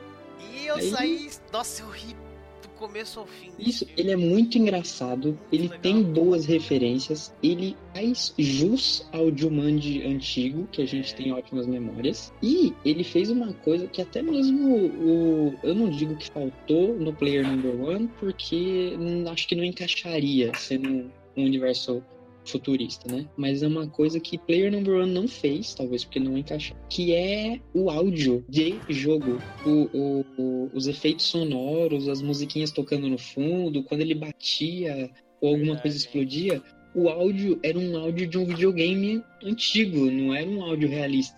Ele dava um soco e matava um inimigo. Não era aquele barulho de pancada mesmo, era um barulho tipo de ganhando pontos. É, é um filme que ele me impressionou muito, eu ri demais. The Rock é The Rock, ele é foda. E então, tá aí, o terceiro Jumanji. É. é, Prince of Persia, eu acho foda, acho bem. Achei da hora quando lançou tudo. É, Resident Evil. eu gostei. Prince of Persia, assim, é um, eu gostei, achei um bom filme. Achei que não tem muito a ver com Prince of Persia, mas bom filme. Tomb, o Tomb Raider novo, ele é muito fiel aos novos. Ele não é nada fiel aos antigos, mas ele é muito fiel aos dois novos. E o, o primeiro Resident Evil. O primeiro Resident Evil é muito bom. Os outros são um lixo completo. O da parte do Nemesis, o, o segundo, eu acho que é o que tem o Nemesis, é legalzinho por causa do Nemesis, mas o resto são todos lixos completos. Resident Evil é verdade o que ele falou. O primeiro é bom, o resto. O primeiro é legal mesmo. O resto eu não vi porque. Ah, não, eu vi o 2. A Jill Valentine é uma das minhas personagens preferidas do mundo dos jogos. E no 2, porque ela é foda. É pica das galáxias. No 2, eles pegaram ela e ela virou uma tricinha que não faz nada. Isso já me deixou com raiva. Eu decidi escolher três filmes que não são adaptação de games, porque adaptação de games, infelizmente, são tudo um pouco cozito, né? A gente às vezes gosta porque a gente gosta de game. Eu citei o único bom. É, mas então, é, eu não aconselharia assistir de novo, não. É, bem, deixa lá, deixa, deixa né? Assisti né? que menos depois. de 8 anos e gostei de novo. Eu assisti Nossa, eu menos consegui. de menos de 8 anos e gostei. Eu não consegui. Aquele Christopher Lambert, eu adoro o Highlander, mas o Christopher Lambert de Raiden, eu tenho vontade de dar 25 socos na cara dele, velho. Ah não, tudo bem, tudo Muito bem. Canastrão. O melhor Raiden é aquele do melhor episódio daquela série do, do Mortal Kombat lá, do Machine. Então, é, o primeiro filme que eu vou falar, eu decidi então, assim como o jogador número 1 é inspirado em games e tal, decidi falar filmes que são inspirados, que trazem muita coisa de game, mas não é baseado na adaptação de um game. O primeiro é o Hardcore Henry, ou Operação Hardcore aqui no Brasil, acho que é isso, esse é o nome, que é um filme que foi dirigido pelo cara que fez o clipe, não sei se vocês se lembram de um clipe que saiu faz um tempo, que era todo em primeira pessoa. Uhum. O filme Depois era em primeira pessoa, né? Isso, exatamente. Ele, ele, ele, é dirigido pelo Timur Bekmambetov, que se eu não me engano é, dire, é, é, o diretor do, do Procurado também, né? É um filme de ação bem louco, forçado, mas que é bem legal. E ele é produzido pelo Neil Blomkamp, que é o diretor do Distrito 9, que é outro filme que parece muito game, né? O Neil Blomkamp faz muita coisa parecida com game. Ele tem até um canal no YouTube, outros estúdios procurem. Mas enfim, o Hardcore Hammer é todo dirigido em primeira pessoa e ele tem o ator fetiche do, do Neil Blomkamp, que é o Charlotte Copley, que trabalhou no todos os filmes dele.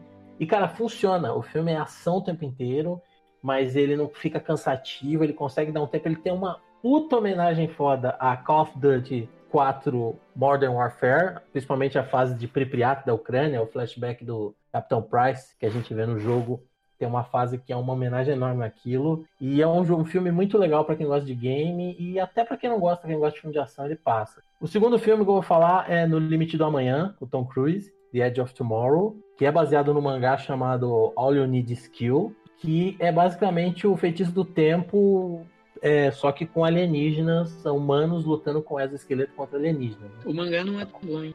O mangá não é legal, não? Não, ele não é ruim, ele é, ele é legal, mas ele não é o filme é melhor. Isso é, eu, é, eu, eu, me lembro que na época que eu assisti o filme, eu li as diferenças e achei meio estranho também, assim, eu li um resumão do mangá, né? E o diretor do filme é o Doug Lyman, diretor do Dia de Treinamento, se não me engano também, né? Mas é um, diretor bacana pra caramba. E tem a Emily Blunt, que tá agora no cinema com o, um lugar, num lugar silencioso, né? Com o marido dela, o, o Jim lá do, do The Office, né? É o John Krasinski. E o que acontece? O filme acontece uma parada lá com o Tom Cruise, a humanidade está numa guerra com os alienígenas, e aparece uma, acontece uma parada com o Tom Cruise que no dia de um ataque ferrado que a humanidade vai fazer com os alienígenas, ele fica revivendo aquele dia. Ele morre no campo de batalha e volta, morre no campo de batalha e volta. E aí ele procura a Emily Blunt, que no filme ela é a Full Metal Bitch, ela é uma heroína lá do exército que mata um monte de alienígena fodona, pra treinar ele e conta pra ela o que tá acontecendo. E ela fala: pô, você é a única chance da gente derrotar os caras, então ele fica meio que decorando onde os alienígenas vão estar ali na, naquela, naquele ataque na praia que eles vão fazer, o que os alienígenas vão fazer, e cada dia ele avança mais naquela batalha, ou seja, é videogame total, é Dark Souls total, né? Você ir morrendo inimigo até você pegar a mãe e passar. O diretor mesmo falou que é muito inspirado, os posters do filme tem um pôster que é, tá a Emily Blunt com uma espada, que ela luta com uma espadona que lembra muito do Cloud do Final Fantasy VII. E a, o tom de cor, a coloração lembra muito os posters do Gears of War 3. É, enfim, é um, é um filme que não é adaptação de nenhum game, mas é muito inspirado em game. O próprio diretor já admitiu isso. Muito legal. E o último que eu deixei aqui foi o Zumbilândia. Todo mundo conhece esse filme, né? O Zumbilândia que, putz, lembra muito Left 4 Dead. Eu não sei quem saiu primeiro aí, né? Mas ele é um filme que tem a tensão do, do, do Left 4 Dead, mas tem humor também. É um filme que é... O humor do Left 4 Dead. O humor do Left 4 Dead, exatamente. Tem um grupo de pessoas que são, assim, totalmente é, inusitadas ali, né? Se falam, se identificam por nomes, né? O Tallahassee, que é o Woody Harrison, né? Sempre genial. É, tem a Emma Stone e tal. E tem uma participação do Bill Murray. Olha aí, o Preto já foi, mas ele, ele ia gostar da referência. E, cara, ele tem até, ele termina num puta tiroteio num, num parque de diversões, que no Left 4 Dead 2 você passa por um parque de diversões, e tem zumbi palhaço no Zumbilândia, tem zumbi palhaço no Left 4 Dead. Então não sei aí se inspiração de um foi do, do jogo foi no game, do game foi no... Aliás, inspiração Left do game foi no filme. é de 2008 e o filme é de 2010, se não me engano. É, isso mesmo, né? Zumbilândia é de 2010, então, olha aí, parece que o filme ou coincidência, o filme, né, se inspirou aí, muito parecido. Mas é legal, é bacana. E era, era uma ideia originalmente de uma série, mas acabou não dando certo, né? Chegou até a fazer um piloto pela Amazon. Mas de qualquer forma, o filme ele não, ele, ele termina de uma forma. Deixa um gostinho de quero mais, mas ele conclui a história. Então acho que também é um filme legal para assistir. Eu gosto desse filme, me julguem. O Último Caçador de Bruxas, do Vin Diesel. Que Legal. Ele é baseado num personagem que o Vin Diesel usava em RPG, né? Sempre isso, né? Sempre. Vin Diesel e os seus personagens de RPG. Verdade. Você é. acabou de falar desse me lembrou de Riddick. De Riddick, né? Que eu adoro. Riddick, que eu ia falar do Eclipse Imortal agora também, aí ó. Aí. o último Caçador de Bruxas é baseado no, no jogo, né? Que ele jogava lá e o, o, o Eclipse Imortal também. E o meu último aqui, aliás, né, o último Caçador de Bruxas ele é mais aventura e o Eclipse Imortal tem um toque de suspense e ação. Muito maneiro, a gente já falou aqui várias vezes, então nem vou falar mais. E Resident Evil Degeneração. Pô, legal. Muito foda, é um longa animado que tem o Leon lá do Resident Evil 4. Logo depois dele completar a missão dele no Resident Evil 4, ele volta pra, pra pro lugar de onde ele veio, eu não sei, eu não sei se é Estados Unidos, acho que é Estados Unidos, né? É o Leon Kennedy. É. Putz, eu não lembro, assisti volta... há muito tempo, hein? Ele é, é ele é, é americano. Ele trabalha pro presidente dos Estados Unidos. Aí ele volta pro aeroporto e daí acontece uma crise no aeroporto de zumbi. E, e é muito legal esse desenho, cara. É um dos melhores filmes de Resident Evil que tem. E não é de gente de verdade. Sim. É basicamente Caraca, filme de jogo. Se é de animação, novo, assista. É. Filme de jogo. Você viu a continua... Vocês viram a continuação? É da hora o outro que tem. Eu vi. Que é com o Leon também. Eu vi até o... E tem o terceiro, né? O terceiro. Acho que o terceiro não. Recentemente que é com o Chris. É bom pra caramba. Gostei. Eu acho que os que eu mais gostei foi o Redegeneração e o terceiro. A cena do primeiro do aeroporto e a cena final, a sequência final, né? Lutando com o último infectado. É puta que pariu. Ah, e assista filme dos anos 80 aí, porque eles são legais. Rubens, tem algum recado que você gostaria de dar? Ah, eu só queria dizer obrigado por estar aqui novamente ah. como convidado de vocês. Muito agradecido de ter me convidado. Valeu aí pela galera. E. Nós é que agradecemos. Nós que agradecemos. Não, para todo mundo que tá ouvindo, não esquece de mostrar pros amiguinhos, porque é muito legal você mostra pros amiguinhos, porque quando você mostra pros amiguinhos, você tá mostrando para mais amiguinhos, e aí você ganha mais pontos com aquele amiguinho, e aí você sobe de nível com ele e ele vira um super amiguinho. Então mostrem para todas as amiguinhas esse podcast. ele vira um super amiguinho, é ótimo. É isso aí, muito obrigado, gente. E uma última coisa, eu acho que eu devo pedir desculpas para minha namorada Michelle por ter contado a história constrangedora dela. Um pouquinho. Pô, mas foi legal, é, sinal que ela curtiu o filme. Ela gostou, ela tava bem dentro, ela do, filme. dentro do filme. Ô, Fábio, você tem algum recado? Sim. Então, o recado é para o seguinte: você que ouviu esse episódio, a gente deu muita canelada, faltou falar algum easter egg que você notou lá no no jogador número um, alguma coisa que você quer muito falar do roteiro, do enredo, ou que você quer criticar, quer xingar, manda e-mail pra gente, manda e-mail pro e-mail mais difícil do Brasil, e-mail do anamp.gmail.com. Não seja don't shy, não seja tímido. Fale conosco e nos siga nas redes sociais também. Você pode nos seguir na rede social do Mark Zuckerberg. Se você ainda, ainda tiver conta lá, se você gosta de ser vigiado, você vai no facebook.com.br podcastfanamp e curte a nossa página. Você vai ficar sabendo sempre quando sai episódio novo, quando tem jogos gratuitos disponíveis para PC, que as soft houses disponibilizam aí, às vezes dão um joguinho gratuito, a gente sempre procura aí divulgar, então você não perde essa mamata. E você pode também nos seguir nas redes sociais no Twitter, arroba que é o mesmo endereço do Instagram, arroba podcastonup. E para você nos ouvir, você pode nos ouvir no Spreaker, porque todo domingo tem live às 19 horas, e lá no Spreaker você consegue participar do chat ao vivo, falar com a gente pelo spreaker.com barra show barra um tracinho UP, ou você pode baixar o aplicativo do Spreaker também, nós estamos lá, assim como estamos nos agregadores de podcast espalhados pela internet, outros sites que a gente não sabe, que a gente descobre às vezes. Por enquanto ainda não estamos no Spotify, mas aguardem. Então, beleza, é isso aí mesmo, Fabião. Nossos recadalhos do OneUp. Aí, ó, segue a gente, encontra a gente, ouve a gente, mostra pra um monte de gente. gente, mostra pra um monte de gente. E se você tem aquele amiguinho que não gosta de podcast, porque ele não sabe direito o que, que é, e porque fala, pô, tem mais de uma hora. Tipo, esse áudio aqui, né? Tem duas horas de, de duração. Mano, passa o OneUp Flash. Vai lá, baixa o OneUp Flash tem só dois minutos de duração. Dois, dois minutos de duração. Dois minutos de duração é o quê? É, é, é, é, mais rápido do que o cocô que você vai fazer no dia. Então você pode ir lá, fazer o seu cocô e ouvir o One Up Flash. Olha que maneiro. é isso. Então, então é isso, né? Muito obrigado, senhores. Muito obrigado, Rubens, pela sua participação de novo. Nosso maravilhoso convidado. Muito obrigado. O Preto que não tá aqui, mas fica aqui já nosso agradecimento a ele. Que venham mais participações especiais aí de nossos amigos. E é isso então, né? É, é isso. isso. É isso. Valeu. é, então se caga e ouve mandando. Always hide behind but